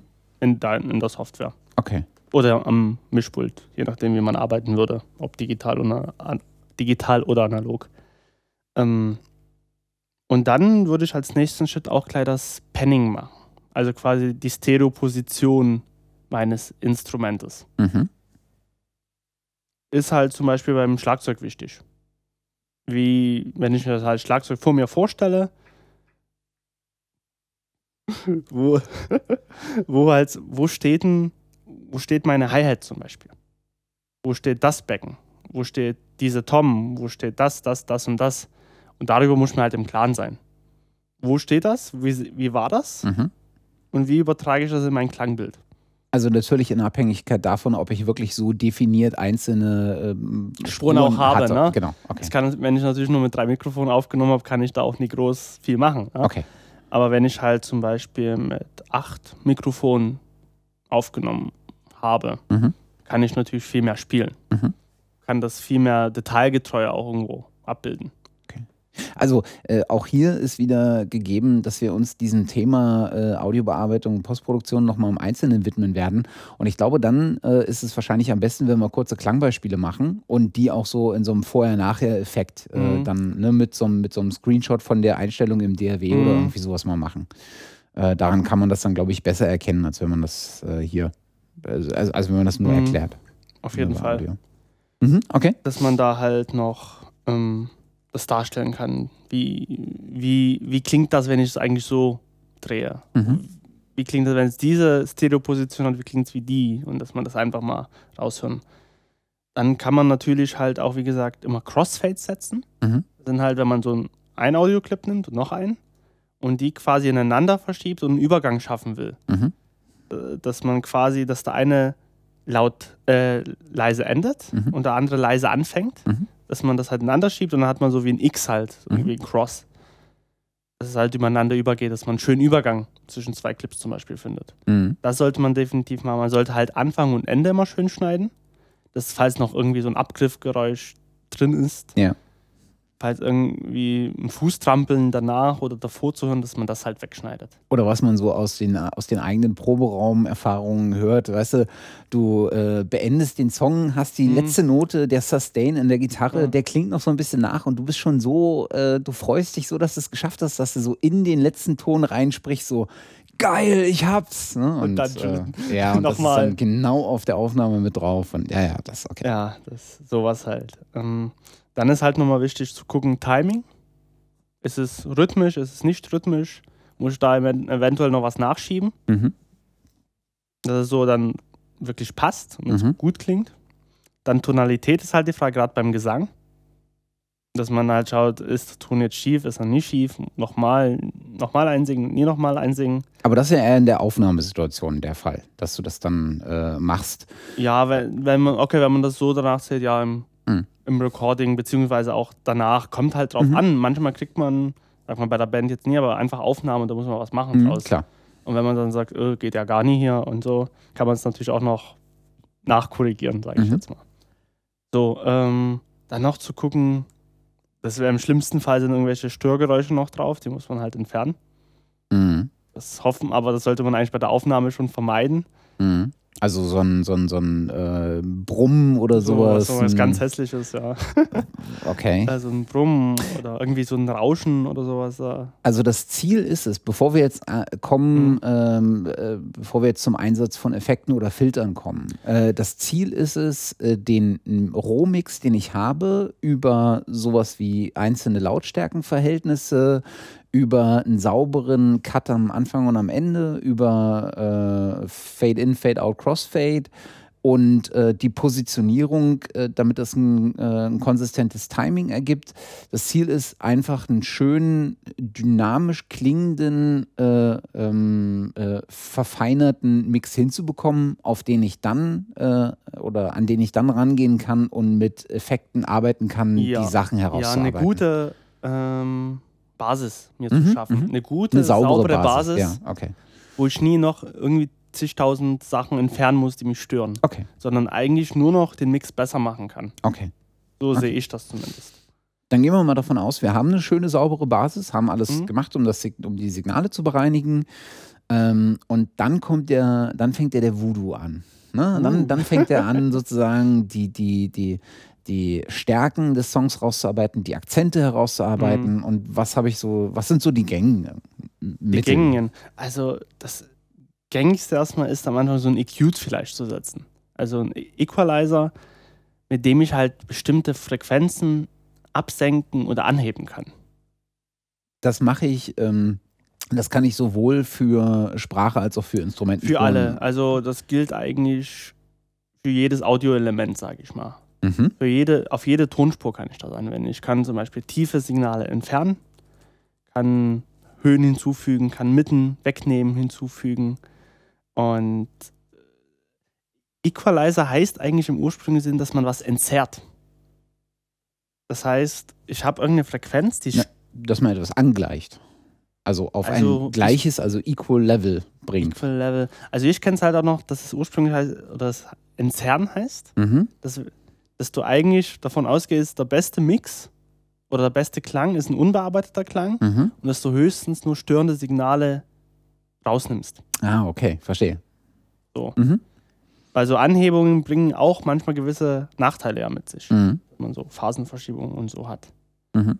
Also, also man spricht eigentlich immer davon, so auch der beste EQ ist eigentlich der ausgeschaltete EQ, Mhm. sagt man auch. Weil Also der, der nicht benötigt der wird. nicht benötigt wird. Wo das Signal so gut ist, dass man da nichts mehr verstellen muss. Mhm. Weil, wie gesagt, es hat man da auch gewisse Nachteile, aber die werden auch heutzutage auch normal eingesetzt überall. Ähm, dann so ein zweites Mittel, ganz bekannt und verwendet, ist der Kompressor. Mhm. Quasi Kompression, dass ich sage, ich verringere meine Dynamik eines Signals, Mhm. kann es aber dadurch lauter machen, kann es dadurch präsenter machen. Mhm. in meinen Mix. Wenn, weil ich halt Dynamik wegnehme, kann ich es dann insgesamt lauter nehmen. Also Und- ich, ich, ich äh, reduziere, ich schneide nicht oben und unten einfach Dynamik, äh, Dynamik ab, sondern ich presse sozusagen den Dy Dynamikbereich be- äh, zusammen unter der Aufrechterhaltung der darin befindlichen Informationen. Und damit verdichte ich auch die Informationen. Genau, du verdichtest die Information und somit setzt sich das besser durch. Mhm. Damit kannst du es besser wahrnehmen im Mix. Okay. Dann ist noch was ganz Tolles, Element, elementar, ele- Elementares nee, oder so ähnlich, äh, dass man Hall verwendet. Hall heißt eigentlich, dass man, das ist auch so ein Mythos wieder für sich, dass man halt Räumlichkeit künstlich erzeugt. Also Halle ist ja ein echt schwieriges Thema, weil wir haben ja vorhin gehört, Hall willst du eigentlich genau nicht auf der Aufnahme haben. Hall willst du eigentlich gar nicht auf der Aufnahme haben, aber Mix willst du es haben. Genau, sondern höchstens nachträglich rein, weil du ihn ja kontrollieren willst. Mhm. Wenn du ihn auf der Aufnahme hast, kannst du ihn halt nicht mehr kontrollieren und Hall aus der Aufnahme, aus Audiosignalen rauskriegen, ist meines Erachtens unmöglich. Ja. Ist auch unmöglich. Also, die, die so nacheinander verschobenen Audiosignale irgendwie zu analysieren und dann wieder zurück zu verschieben, äh, ich glaube, das kann so ziemlich keine Software. Wenn es überhaupt Software dafür gibt. Ne? Mhm. Äh, aber im Nachhinein äh, dann Hall reinzubringen, kann wieder erwünscht sein äh, als Stilmittel. Ja. Es gibt aber unterschiedliche Arten von Hall, wenn ich das richtig verstehe. Ja, also es ist ja ein Unterschied zwischen Hall und, äh, äh, also zwischen Delay, der ja auch als Hall wahrgenommen wird, oder Reverb.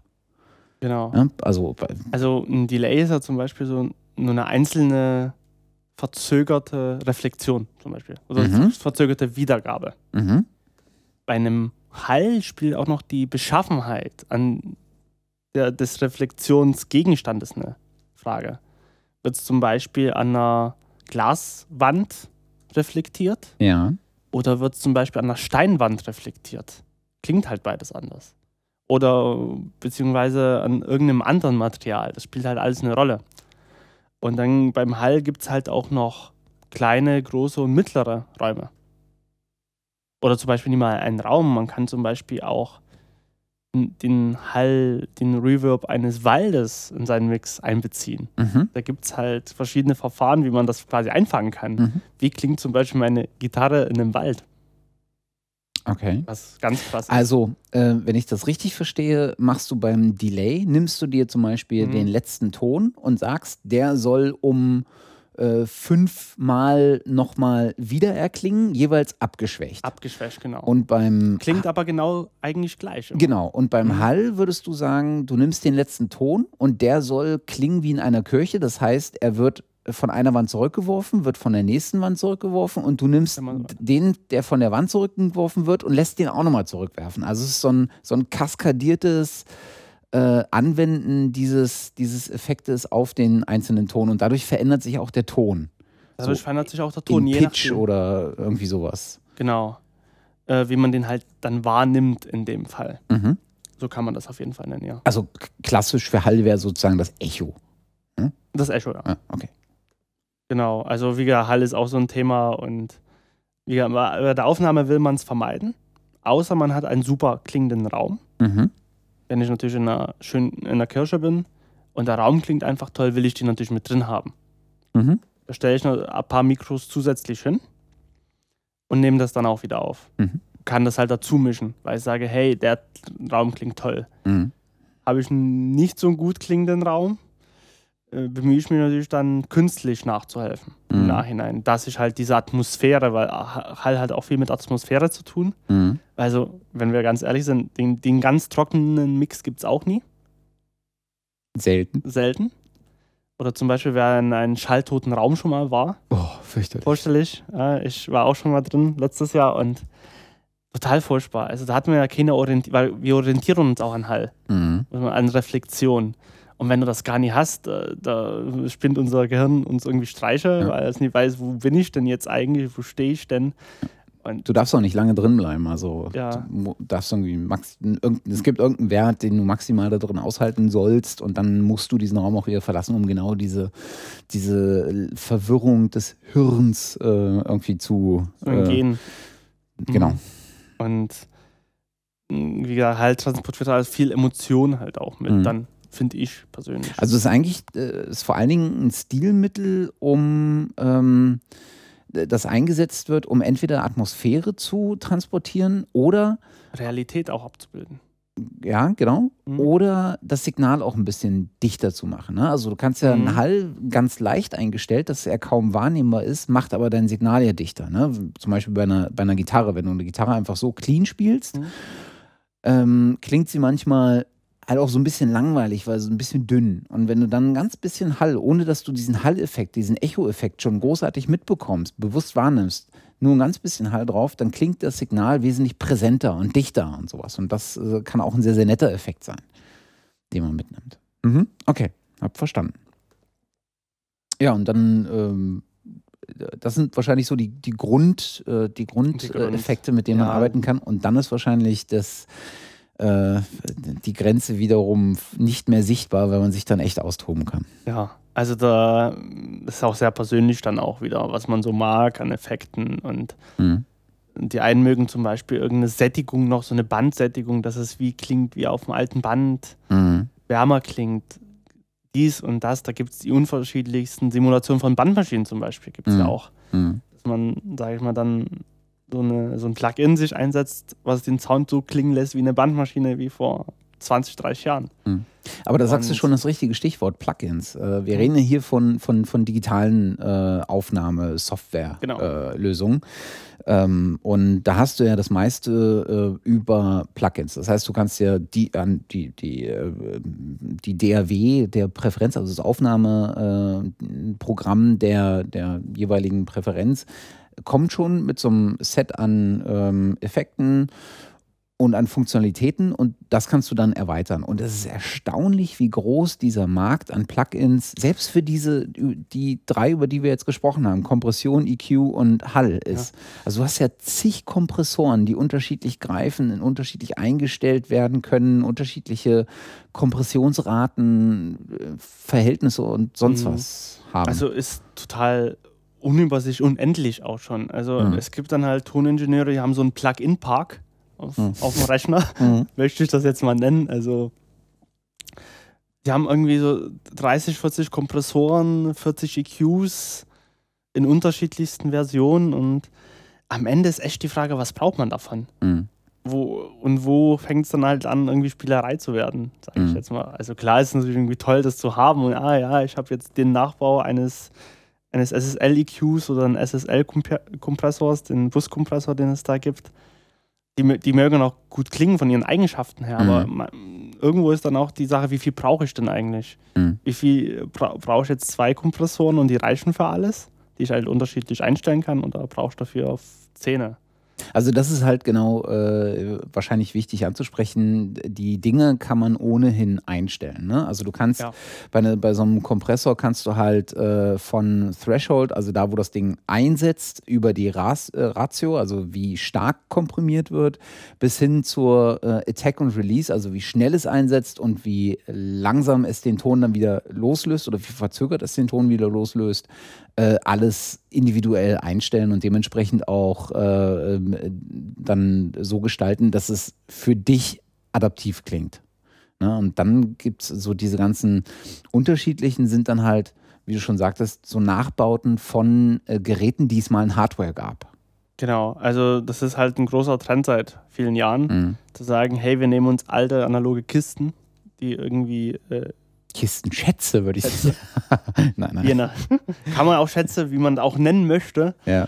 Ähm, oder al alten oder neuen analogen Pulten mhm. nimmt und sagt, hey, den Sound finden wir geil, den mhm. Sound finden wir schön. Der Sound hat irgendwie Generationen geprägt, von Rockmusik zum Beispiel. Ähm, und dann sagt, okay, hey, wie kriegen wir diesen Sound jetzt in den Rechner? Mhm. Wie kann, können wir das diese, diese Analogität übertragen oder möglichst genau übertragen. Und da werden quasi auch immer, muss man halt viel ausmessen, was für Rauschanteil hat das Gerät, wie Frequen verhält sich das in dem Frequenzbereich, wie verhält sich das bei lauteren Signalen etc. Mhm. etc. etc. Wird halt viel gemessen und wird dann halt irgendwann implementiert, mhm. umgesetzt äh, mit Algorithmen. Und die sind echt erstaunlich gut mittlerweile. Also die schaffen das teilweise wirklich 99% genau das abzubilden. Mhm. Was verrückt ist. Also es spricht natürlich dann trotzdem noch die Haptik eine Rolle. Mhm. Weil so, ich bin halt so einer, ich fasse gerne irgendwas an, so die Knöpfe und drehe die gerne und andere spielen nur mit der Maus rum, sage ich jetzt mal. Es ist halt so eine, aber es ist eine Geldsache halt auch. Ich kann ja. mir natürlich jetzt nie irgendwie für 100.000 Euro Equipment hinstellen, so gerne ich das auch möchte. Aber ja. das geht natürlich irgendwie auch nie. Und da ist es natürlich so günstiger, ein Plugin für 200 Euro zu kaufen, anstatt dass ich mir ähm, irgendeinen teuren analogen Kompressor für 5.000 bis 8.000 Euro hinstelle. Kleiner Exkurs zum Thema äh, analog und ich habe gern was zum Anfassen. Es gibt ein geniales Tumblr-Blog, also so diese mhm. Microblogging-Plattform, die sich nennt fuckyeahstudioporn.tumblr.com, die halt nichts anderes ist als eine Fotosammlung von, von, von Aufnahmestudios großartig. Ich könnte darin versinken. Also jeder, den, äh, den, den das Thema interessiert, äh, äh ihr findet ähm, das, ähm, äh, den Link dazu in den Shownotes. Ähm, ja, also wenn man sich dann ausgetobt hat und äh, sich mit allerlei Effekten und eventuell vielleicht noch auch zusätzlichen virtuellen Instrumenten, die den Mix irgendwie noch bereichern können, äh, oder irgendwelchen Soundfiles oder sowas. Ne? Also äh, wenn ich irgendwie äh, schön als Intro irgendwelches ähm, Vogelgezwitscher oder sowas haben möchte. Wenn ich mich da ausgetobt habe und meinen Mix dann so habe, wie ich denke, er klingt konsistent, dass ich ihn jetzt eigentlich veröffentlichen könnte. Äh, an dem Punkt tauchen wir in die ähm, Phase ein, in der es in der es sich sehr, sehr stark oder in der sich schnell die Spreu vom Weizen trennt, nicht qualitativ, sondern in dem Moment wird die Produktion, bin ich Amateur und es wird einigermaßen überschaubar oder bin ich Profi und es wird sehr, sehr teuer. also ähm, in dem, an dem Punkt des, des Finnischen, des, des Finalisierens meiner, meiner, meiner ähm, Aufnahme, mm. meiner Produktion, genau. Äh, das ist so der, ähm, der, der, der letzt, vor, vorletzte Schritt in der, in der Kette, an dem wir das heißt, jetzt ja, eigentlich sind. Genau, Finishing, was heißt denn das? Das heißt eigentlich, ich gucke mir meine Summe an, also in dem Sinne Summe meine Stereospur an, die ich dann ausgebe, mhm. einen fertigen Mix und sage jetzt, was kann ich denn eigentlich noch verbessern in der, Summe, in der Gesamtheit her. Also ich habe mir vorher mal alle Spuren einzeln angeguckt wie klingen die am besten zusammen. Mhm. Und jetzt gucke guck ich mir diese ganze Summe an und sage, frequenzmäßig, dynamikmäßig, wo kann ich denn da halt noch ein bisschen was machen? Dass es im Gesamtbild nochmal ein bisschen schöner klingt. Mhm. Und das Ganze nennt man eigentlich, wenn man es so will, Pre-Mastering und beschreibt die Bearbeitung der Summe, in der man quasi auch wieder EQs einsetzt Equalizer einsetzt, um Sachen vielleicht hervorzuheben. So ein bisschen Beispiel Luft reinzuzaubern, sage ich jetzt mal so beschreibend. Mhm. Oder vielleicht noch ein bisschen mehr Bass reinzudrehen. Ich kann natürlich noch ein bisschen Kompression nutzen, um das Ganze halt zu verdichten, damit ich noch einen dichteren Mix habe. Mhm. Kann natürlich auch wieder Bandsättigung nutzen, wenn wir digital sind, dass ich halt ein bisschen Griffigkeit noch ein bisschen mehr Griffigkeit reinzaubere, sage ich mal. Also, wenn ich das richtig verstehe, das, was ich vorher für die einzelnen Spuren gemacht habe, mache ich jetzt für den gesamten Mix in seiner Summe aller Spuren nochmal. Genau. Oder kann es nochmal machen. Das heißt also, ich kann, ich habe jetzt irgendwie zwölf Aufnahmespuren, mhm. habe in acht von denen sowieso schon einen Kompressor und jetzt kann ich nochmal äh, einen Kompressor auf die Summe aller acht Spuren legen, um, oder aller zwölf Spuren, um den Mix nochmal dichter mhm. zu machen. Okay. Genau. okay. Also ich übertreibe jetzt mal, wenn du irgendwie Dynamikunterschied von 30 dB hättest, mhm. was, für, was für eine Rockproduktion irgendwie ein bisschen schwierig wäre, mhm. Dann soll, da, da, aber dann wäre schon der Mix daneben. Was heißt daneben? In Anführungszeichen wäre nie so gut. Äh, da könnte man es damit ausgleichen. Würde ich aber nie empfehlen, würde ich lieber in den Mix reingucken. Mhm. Aber wenn ich halt will, zu sagen, okay, ich will noch ein bisschen Kompression einsetzen, um das Ganze noch ein bisschen äh, druckvoller zu gestalten, mhm. wäre das natürlich von Vorteil. Mhm. Was ich natürlich nie unbedingt so kontrollieren kann, wenn ich nur einzelne Spuren habe, sondern gucke lieber auf die Summe und hau darauf einen Kompressor zum Beispiel nochmal drauf, der quasi unauff unauffällig arbeitet. Mhm. Aber wenn ich den halt wegnehmen würde, halt, dass mir irgendwas fehlt, so könnte man den zum Beispiel einstellen. Mhm. Und quasi dann eine, äh, eine Endlautheit erzielt des gesamten Mixes. Also es gibt ja, es gibt ja einen Unterschied zwischen Lautstärke und Lautheit. Ne? Lautstärke genau. bildet ja sozusagen das, das menschliche Hörempfinden ab, während die Lautheit so eine Normgröße ist. Also eine, eine, eine Größe, die man explizit definieren kann, während die Lautstärke jeder Mensch individuell anders empfindet. So habe ich es immer verstanden. Deswegen wird sowas wie äh, diese, diese Angaben von, von Broadcasting-Standards Mhm. äh, in, in DBFS, was da mal angegeben wird, äh, deswegen ist das halt normiert, während ich eine Lautstärke, die ich in Dezibel angeben kann, eigentlich nicht normieren kann, weil sie durchaus unterschiedlich empfunden werden kann. Ja, äh, genau, so.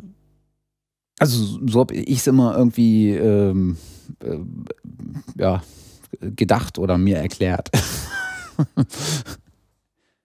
Äh, ja.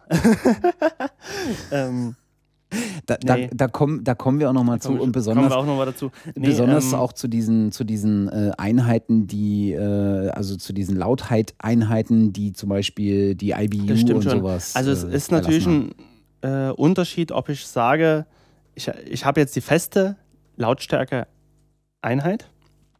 Äh, Quatsch, äh, Lautheit, Lautheiteinheit. Das klingt aber komisch. Naja, ob ich einen festen Wer Wert habe, den empfindet aber jeder Mensch halt anders. Und was wir halt auch empfinden. Und das liegt halt der Unterschied, dass ich bei Lautstärke quasi äh, wie ist das Maß dafür, wie ich was empfinde, Mhm. wie du es ja schon so sagtest. Und die Lautheit ist wirklich dann äh, eigentlich eine feste Größe, die es dann dazu gibt. Mhm. Genau. Ja. Und die eigentlich, genau, und dann halt eben die Endlautheit zu erzielen, wie laut ist mein Track wirklich dann. Wo werden quasi Sachen auch abgeschnitten Mhm. durch einen Limiter zum Beispiel, der im Gegensatz zum Kompressor halt so arbeitet, dass er halt Sachen abschneidet, ab einem gewissen Grad. Ein Kompressor arbeitet verhältnismäßig Mhm. Und ein Limiter, der schneidet ab einem bestimmten Punkt alles weg. Mhm. Ist quasi auch ein Kompressor, der aber halt, äh, wenn wir das später das mal erklären würden, was ein Kompressor genau macht, das halt unendlich weit absenkt, Mhm. sage ich jetzt mal. Ja, es gibt da so äh, Begriffe, die für mich immer nicht so trennscharf sind. Kompressor, Limiter, Enhancer, Gate. Die machen irgendwie alle so ein bisschen was in dieselbe Richtung und haben dann in den Feinheiten oder in den Wirkungsgraden Unterschiede oder in den Ansatzpunkten. Aber das müssen wir mal. Müssen wir mal äh, erklären. Eigentlich ist das alles immer ein erklären. Kompressor als Grundlage. Ja, sag ich ja. Eigentlich ist das alles nur ein Kompressor, ne?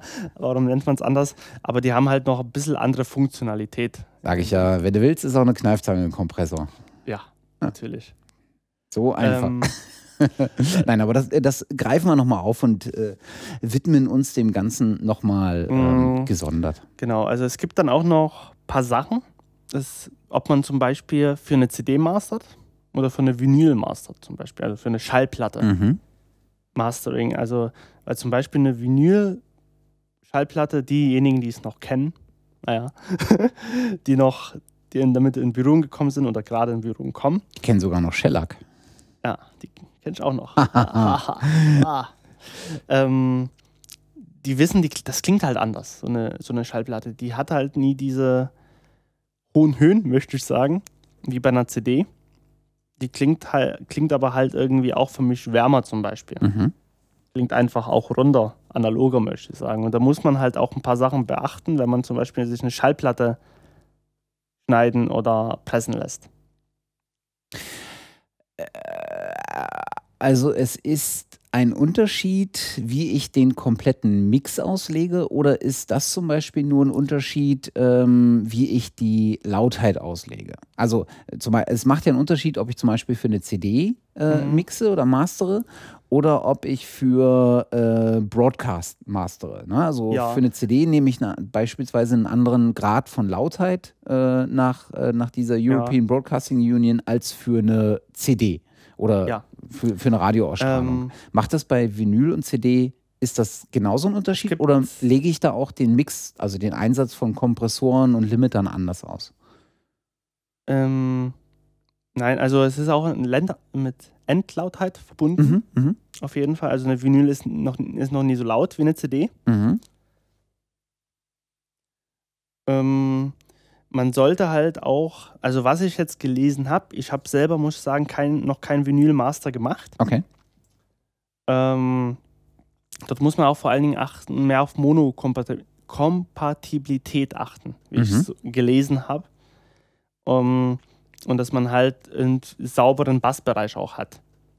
Das hängt auch halt damit zusammen, dass die Nadel sonst irgendwie rausspringen kann. Mhm. Aber wenn man zu starke äh, Auslenkungen hat in den Rillenformen. Ah, verstehe. Also wenn das da zu krass ist, springt einfach die Nadel raus und man ist auf der nächsten Spur. Da sollten wir uns mal, äh, wenn, wir, wenn wir zum Thema Mastering Mhm. äh, mal was machen, da sollten wir uns vielleicht mal jemanden holen, der ähm, so Auch. im Bereich Vinyl unterwegs ist, der vielleicht sowas mal erklären kann. Kann der dann auch, weil ich habe ich hab damit halt nie viel zu tun, muss ich Ja. ehrlich sagen. Und Aber du hast ihn im, im Auge, wie ich, ich habe auch jemanden im Auge, habe. wie du Ah, gerade so, sehr gut, wie sehr du gut. gerade so meinen Blick erkannt hast. Sehr gut. Sehr gut. müssen, müssen wir halt gucken, ob er Zeit hat oder sich Zeit nimmt dafür. Das wäre natürlich super. Das wird er tun. Wir müssen was anbieten. ja, Berühmtheit. ja, Okay, natürlich. okay. Ja, so. Und ähm, CD wird quasi, also wir sind jetzt eigentlich beim richtigen Mastering angekommen. Mhm. Das heißt, ähm, entweder ich, ich lasse eine CD pressen. Mhm. Das heißt, ich nehme meine CD, schicke die ins Presswerk. Meine Master-CD, die ich brenne, zu ja. Hause auf meinen Rechner, fertig brenne mit meinem Master, schicke die dorthin. Oder schicke auch heutzutage eine DDP-Image hin. Das wollte ich äh, fragen. Äh, hat die Master-CD ein, äh, ein besonderes Format oder ist das auch ein WAV oder ein AIFF oder. Also du hast ja, je nachdem, was für, ein Pro, äh, äh, was für eine DAW du nutzt, hast du ja Projektfiles. Genau. Ne? Also ähm, ausgeben tue ich das alles in WAV. Also du exportierst. grundsätzlich. Und dann mache ich quasi das CD-Mastering, nenne ich das mal. Also ich, Mhm. das gibt dann bestimmte, bestimmte Programme, wo ich halt das dann reinlade. Meine, zum Beispiel meine zwölf Song, äh, meine zwölf Songs fürs Album. Ja. Und dann halt nochmal gucke, wie sind die Pausen dazwischen. Zum Beispiel habe ich meine zwei Sekunden Pause immer Ja. dazwischen. Habe ich eine annähernd gleiche Lautheit von den einzelnen, weil nichts ist schlimmer, als wenn ich zum nächsten Lied springe und das ist zu leise oder zu laut. Verstehe. Mhm. So, das passe ich nochmal an, äh, trage den CD-Text ein, also wie heißt der Interpret, wie heißt der Song, wie heißt das Album und gebe dann das Ganze aus. Also entweder ich gebe es als CD aus, also ich brenne das gleich als fertige CD. Mhm. Damit habe ich meine CD, die ich dann in jeden CD-Spieler einlegen Mhm. kann. Und dann kopiert man die CD sozusagen bloß, diese Master-CD? Genau, wenn mhm. ich halt private Aufnahmen zum Beispiel mache. Oder ich gehe mit dieser CD zu einem Presswerk. Mhm. Die erstellen dann ein Glasmaster, nennt sich das. das ist und von dem Glasmaster werden die anderen CDs gepresst. Und den d- drücke ich dann sozusagen ein, äh, meine, meine Informationen, meine Songs, meine äh, Mhm. Textinformationen, die du gerade Genau. gesagt hast, in Form zum Beispiel von diesem DDP, äh, was so ein Ja, das ist Datenprotokoll ist. Nee, eine DDP, also nicht ganz. Also entweder ich gehe mit, meinem Glas, also mit meiner CD, mit meiner Roh-CD und mit den Daten dorthin in Ja. schriftlicher Form und lässt das pressen. Ich kann aber auch dem, den Werken eine DDP-Image zur Verfügung stellen. Mhm. Und eine DDP-Image ist quasi das Abbild dieser CD, die es am Ende werden soll. Mhm. Quasi eine virtuelle CD, die ich den dann einreiche. Mit CD-Text und allen drum und dran. Mhm. Okay. Und das kann ich dann halt einschicken und davon wird halt das Glasmaster wieder erstellt und davon werden die CD-Pressungen gemacht. Es nennt sich Disk Description Protocol. Ja. Ah ja, verstehe. Und das ist halt auch ein Format, das kann man auch nie so leicht lesen. Das kannst du dann auch nie unbedingt in, ähm, in deinen CD-Player hauen oder in, deiner, in deinen Musikplayer auf dem Rechner. Das wird nie unbedingt gelesen. Mhm. Das ist also spezielles Format wirklich für professionelle Presswerke. Okay, es gibt nur professionelle Presswerke, aber ähm, für Leute, die das halt dann auf dem Glasmaster pressen und dann weiterverarbeiten. Interessanterweise sehe ich gerade, dass gar nicht so viele Software, ähm, äh, also DRWs, Mhm. das unterstützen. Und erstaunlicherweise ist Reaper eines derjenigen, die es unterstützt. Ja. ähm, man muss auch sagen, die DAWs an sich machen das nie unbedingt. Aha. Es gibt dann halt ähm, gewisse Be Audiobearbeitungsprogramme, ähm, die halt fürs Mastering gedacht sind. Oder Sowas wie Audiobearbeitung. Wavelab. Wa- Wavelab zum Aha. Beispiel. Mhm. Oder der Waveburner von Apple. Von Mhm. Apple Logic, besser gesagt. Und ähm, die können halt DDP-Images erstellen, die dann an das Audiowerk geliefert werden können. Verzeihung. oh je. Okay. Und ähm, bei Vinyl gibt es halt entweder den Vinylschnitt oder die Vinylpressung. Mhm. Vinylschnitt ist quasi bei kleinen Auflagen. Ähm, da wird, wie, wie ich gelesen habe, die wirklich geschnitten in einer Mhm. Rillenform klein. Mhm. Zum Beispiel von, glaube einer Vinyl bis 50 zum Beispiel. Mhm. Also in einer ganz kleinen Auflage wird die dann halt geschnitten. Und es gibt dann wieder die Vinylpressung, also ich glaube ab 50 in, im Regelfall kann man dann Vinyls pressen lassen. Also da gibt es auch die lustige Beschreibung, aber wie gesagt, das habe ich halt nur gelesen, dass man halt eine Vatervinyl erstellt, davon wird eine negative Muttervinyl erstellt und davon werden dann die Söhne gepresst. Also Okay. so auch ein sehr aufwendiges Verfahren. Aber da Vinyl immer noch bleibt und nicht ausgestorben ist, wie viele so sagen, also gerade dass es mehr oder weniger wieder Trend wird, äh, in Großbritannien zum Beispiel auch verstärkter als in Deutschland, dass man halt äh, viele aktuelle Alben und Singles auch als Vinyl bekommt. Na, ich meine, Vinyl hat sich ja vor allen Dingen auch äh, bei Liebhabern etabliert, Musikliebhabern und bei DJs. Auf jeden Sieht Fall. man es immer noch sehr, sehr oft. sehr oft, also gerade viele DJs haben halt noch ihr Zimmer zu Hause oder wo auch immer stehen, wo sie halt Vinyls über Vinyls haben. Mhm. von vor zehn Jahren zum Beispiel und, und länger. Und wird ja auch nie umsonst schwarze Gold irgendwie auch genannt, Mhm. dass man halt auch vom Klangeigenschaften her und ich finde halt bei, bei meinen Vinyls, die ich mal gekauft habe, halt, du hast so ein Stück Geschichte in der Hand. Mhm. Da hast nie nur irgendwie Nullen und Einsen, die auf dem Rechner irgendwo rumliegen und hm, wenn mal der Rechner abstürzt, sind die alle weg. Im schlimmsten Fall, sondern du hast halt wirklich was in der Hand. So. Mhm. Mit einem schönen Cover gemacht und das ist, hat optisch halt auch noch was.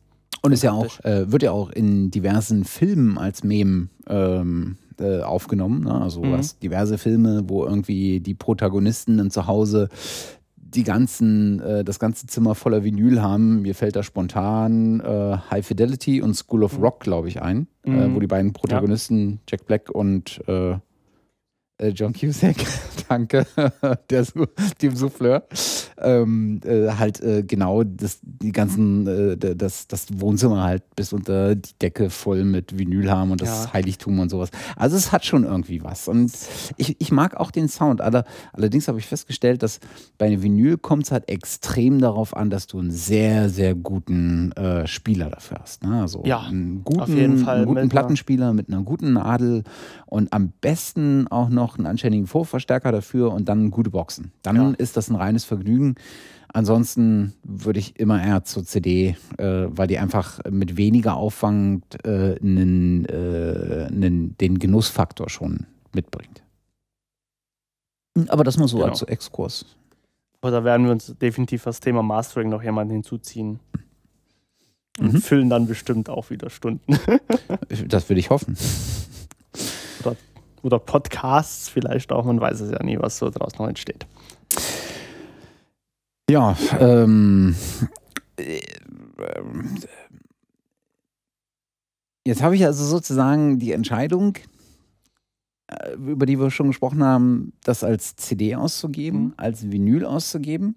Die dritte Variante ist ja die, die uns seit etlichen Jahren jetzt auch schon zur Verfügung steht, nämlich das Ganze einfach nur voll digital auszugeben und gar nicht mehr auf einen haptischen Datenträger zu äh, bringen, sondern einfach über das Netz zum Beispiel zu verteilen. Ja, auch da ist ja die Frage, was nehme ich da als Audioformat? Ja, Also, da ähm, bietet sich ja WAV oder AIFF äh, eigentlich weniger an, aufgrund allein schon der Dateigröße, äh, sondern da greife ich ja eher zu komprimierten Formaten. Genau. Ähm, dass man halt eine kleine Datengröße hat, Mhm. aber dafür halt auch die Hauptinformationen transportieren kann, die Mhm. man möchte. Ja. Also man hat halt zum Beispiel die Möglichkeit, das über Soundcloud zu veröffentlichen, wo ich mir das halt anhören kann, weltweit. Genau. Also gibt es diverse Plattformen, Diverse MySpace, MySpace. Bandcamp. Ja, genau, dass ich das auch selber vertreiben kann, Mhm. wie bei Bandcamp zum Beispiel, was ich total äh, toll finde. Dass du sagen kannst, du kannst deine eigenen Titel kostenlos hochstellen. Kannst sagen, hey, gib, spendet mir 99 Cent oder mehr. Oder spenden oder Titel ist kostenlos, aber ihr dürft mir auch was spenden mhm. dafür. Oder könnt euren Preis selber bestimmen. Ich finde halt eine tolle Sache, dass man das eigen vertreiben kann. Man kann natürlich dann auch sagen, hey, okay, ich schaffe das Ganze zu einem Label. Warte mal, lass uns mal Und vorher noch auf der technischen okay. Seite äh, mhm. bleiben. Ähm, die, die Ausgabeformate unterscheiden sich ja schon, wenn ich äh, auf CD oder auf Vinyl oder wenn ich voll digital bleibe. Ja. Und äh, wichtig ist sozusagen, die Dateigröße runterzukriegen, damit es überhaupt verteilbar ist, also sinnvoll verteilbar. Und das kann ich ja tun, indem ich es äh, exportiere, entweder in, ähm, in, in verlustfreie ähm, Kompressionsformate. Da wäre zum Beispiel sowas wie ALAC oder FLAC mhm. äh, eine Rolle. Ich glaube, das eine ist auch wieder ein Apple-Format und das andere ist ja. das jeweils freie mhm. Format. Oder ich exportiere es in verlustbehaftete ähm, oder verlustige oder wie auch immer man das nennt, Datenformate. Und da spielt dann sowas eine Rolle wie MP3, äh, MP4, ähm, ähm, äh, Ogg mhm. äh, oder auch jetzt der neue äh, Opus. Ähm, ähm, wo ich sozusagen entscheiden muss, wie ich das Ganze transportieren will. Da spielt dann auch wieder eine Rolle, dass ich in bestimmten Formaten äh, unterschiedliche Arten habe der Möglichkeiten der Gestaltung der Metadaten der Datei. Also ich kann dann bei MP3 zum Beispiel oder bei MP4 kann ich noch diverse Angaben mitmachen. Äh, sowas wie Interpret, äh, Erscheinungsjahr, äh, sonst was bei MP4 kann ich sogar oder M4 Audio äh, kann ich sogar noch äh, Kapitelmarken setzen oder ähnliches. Ähm, also da muss ich mich dann für eins entscheiden, je nachdem, was je nachdem, ich haben will. Was ich haben will. Und genau. je nachdem, was ich halt auch, ähm, was, was, für, was für eine Tonart ich auch habe. Mhm. Bei Sprache ist es halt so, da kann ich viel weiter, auch teilweise mit der Qualität runtergehen, als wenn ich das bei Musik machen kann. Genau, und das ist die, sozusagen die nächste Frage. Wir hatten ja vorhin äh, ganz am An relativ am Anfang über äh, Bitraten und ähm, Sample Rates mhm. äh, gesprochen oder Bittiefen genau. und Sample Rates gesprochen. Bei der Entscheidung des Exports habe ich ja fast eine ähnliche Betrachtung. Da kann ich ja auch wieder in unterschiedliche Qualitäten ausgeben. Genau. Ähm, ähm, die sich dann irgendwie abstufen von 32, äh, 64, 128 Bits, nee, 96, 128, äh, 192, 350, irgendwie sowas. Äh, 320 Kilobit, äh, Kilobit, genau. Genau, Kilobit in dem mhm. Fall. Das beschreibt eigentlich ähnlich der, der, der Bittiefe sozusagen den Raum, den ich habe und damit die Fülle der Informationen, die innerhalb dieser Datei vorliegen. Ja, also es beschreibt quasi ja ähm, die Datenrate, die ja dahinter liegt die ich dann okay. quasi anstreben kann, diese Information, ja. Ja. Genau. Äh, bei, bei, bei einer Wave habe ich halt zum Beispiel meine 16-Bit und die habe ich bei einer MP3 halt dann nicht. Da habe ich halt meinen, diesen Dynamikumfang halt nicht mehr. Mhm. Den ich bei einer MP, die ich bei einer Wave habe, bei einer WAV oder Wave oder wie man es auch immer nennen mag, oder bei einer AIFF. Mhm. Da habe ich halt einen geringeren ähm, Aufnahmeraum oder, oder Wiedergaberaum, sage ich jetzt mal. Mhm. Ähm, und da fehlen halt einfach auch Frequenzen. Das ist, die sich halt überlappen, diese Überdeckungseffekte, die halt genutzt werden. Mhm.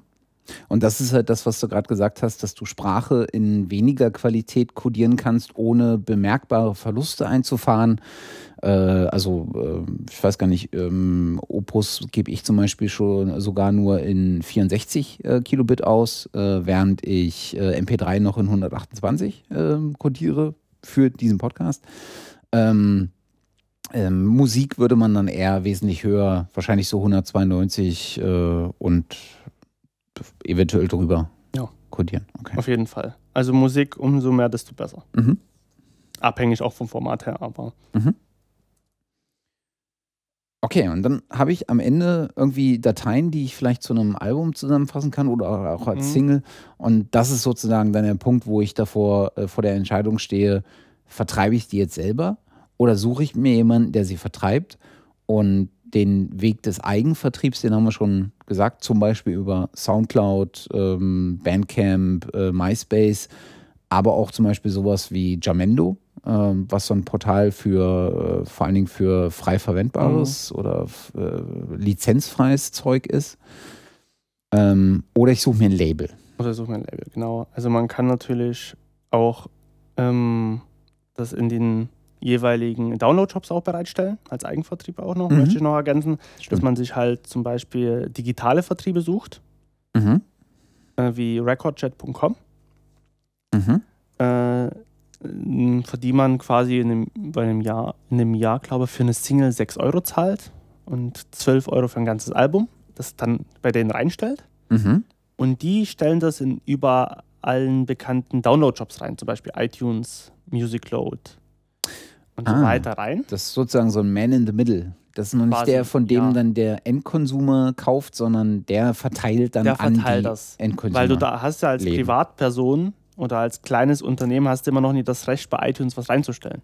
Okay. Außer ein Podcast jetzt, sage ich jetzt mal. Ja. Aber du hast halt nicht die Möglichkeit, Musik kommerziell dort zu vertreiben. Ähm, und das übernimmt das quasi, mhm. diese Portale. Und da gibt es noch andere ich glaube, Simbalam heißt, glaube ich, noch ein anderes, äh, wo man das auch selber vertreiben kann. Und dann die stellen das rein und, Entschuldigung, und äh, dann kannst du quasi auch wieder verlinken und dann selber Werbung dafür machen mhm. und so weiter und so weiter. Aber so hast du halt auch eine gute Basis, zum Beispiel auch von anderen gefunden zu werden mhm. in den Portalen wenn jemand was Bestimmtes sucht, sich im Bereich Rock umsieht und findet er deine Single oder dein Album, das findet er toll, kann er sich das gleich herunterladen. Ich glaube, das ist auch so ein Thema, zu dem wir uns mal jemanden holen werden, der sich halt genau mit solchen Dingen vielleicht zum einen rechtlich auskennt. Ne? Also was für Vorteile erwachsen mir aus oder Nachteile erwachsen mir aus Verträgen, die ich ja mit Labels schließe. Also ich, ich, mhm. ich räume ja ähm, äh, dann die Nutzungsrechte äh, diesem Label ein und im Zweifel gebe ich, verschenke ich eigene Rechte, je nachdem. Ähm, oder äh, was für Möglichkeiten ich da habe und ähm, der, der ähm, ja, des Eigenvertriebs äh, oder auch des Fremdvertriebs äh, genauso wie der, der Eigenpromotion, die ja mhm. keine, keine unwesentliche Rolle äh, spielt und auch wieder einen sehr, sehr breiten Fächer gibt von mhm. ich verteile äh, meine CDs äh, für einen Fünfer bei meinen eigenen Konzerten bis hin zu ich verschicke sie an Labels als Demos ähm, oder ähm, ich schmeiße sie halt irgendwie ähm, auf Soundcloud oder sonst was. Da gibt es ja auch endlos viele Möglichkeiten. Ja, also unendlich eigentlich auch wieder. Man muss dann halt auch gucken, wie professionell in Anführungszeichen will ich das, Ganze betreiben. Mhm. Will ich von meiner Musik irgendwann leben können oder nie? Das mhm. ist halt auch so ein Punkt, wo ich dann halt entscheide, was für einen Aufwand betreibe ich jetzt in mhm. dem Fall will ich dann selber noch versuchen, so weit wie möglich einen Radiosender anzusprechen, immer viel Werbung zu machen, dass dann irgendwie ein Label auf mich zukommt. Mhm. Oder ich bin so erfolgreich und sage, ich gründe mein eigenes irgendwann. Mhm. Gibt es ja auch.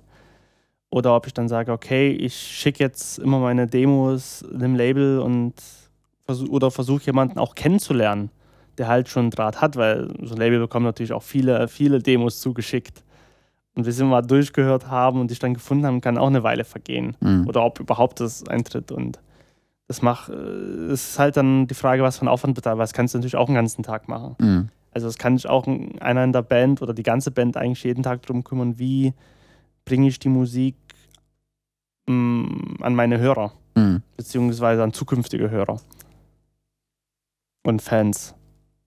Also im, im besten Fall entwickelt sich das Ganze, klar man kann natürlich dann auch noch eine gewisse Öffentlichkeitsarbeit auch betreiben, auf jeden Fall. Wow, das war mal ein ganz schöner Ritt.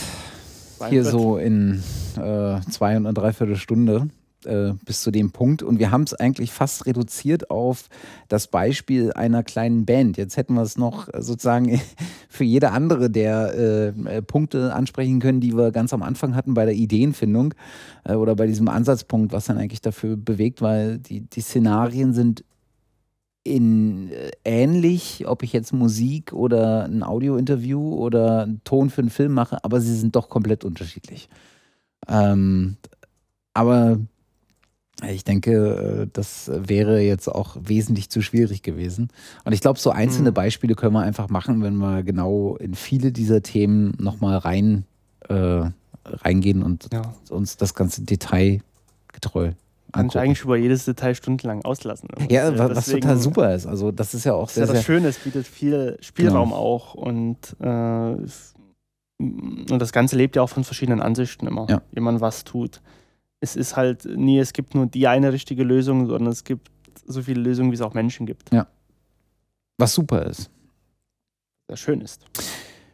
Ähm, ja, jetzt äh, sind wir eigentlich an dem Punkt, wenn wir so eine kleine Band sind, ähm, wo wir das Zeug äh, erfolgreich an die Leute gebracht haben und jetzt die erste ähm, Champagnerflasche aufmachen können, Jawohl. weil wir jetzt an dem Punkt sind, wo wir in das äh, Sex, Drugs und Rock'n'Roll Leben eintauchen.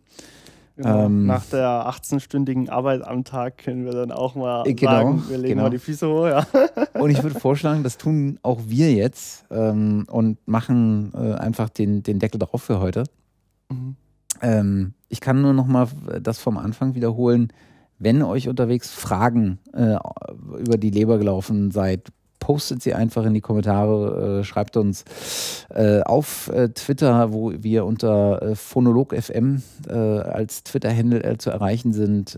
Schreibt uns ähm, ähm, an die Mailadresse oder hinterlasst uns einen Audiokommentar oder eine Frage auf Audioboo und taggt das einfach mit dem Hashtag Phonolog und dann werden wir da entsprechend darauf reagieren. Sollten wir irgendwas verkehrt gemacht haben, äh, dann korrigiert uns, korrigiert gerne. uns, genau. Oder hakt nochmal nach. Äh, so hier in so einer Situation, äh, wenn man sich gegenüber sitzt, äh, neigt man dazu, dann vielleicht doch das eine oder andere äh, im, in den Wirren äh, der Interaktion irgendwie falsch zu formulieren meistens unabsichtlich, manchmal absichtlich. Hm? Aber äh, tut euch keinen Zwang an, also ähm, wir sind über jeden Kommentar dankbar.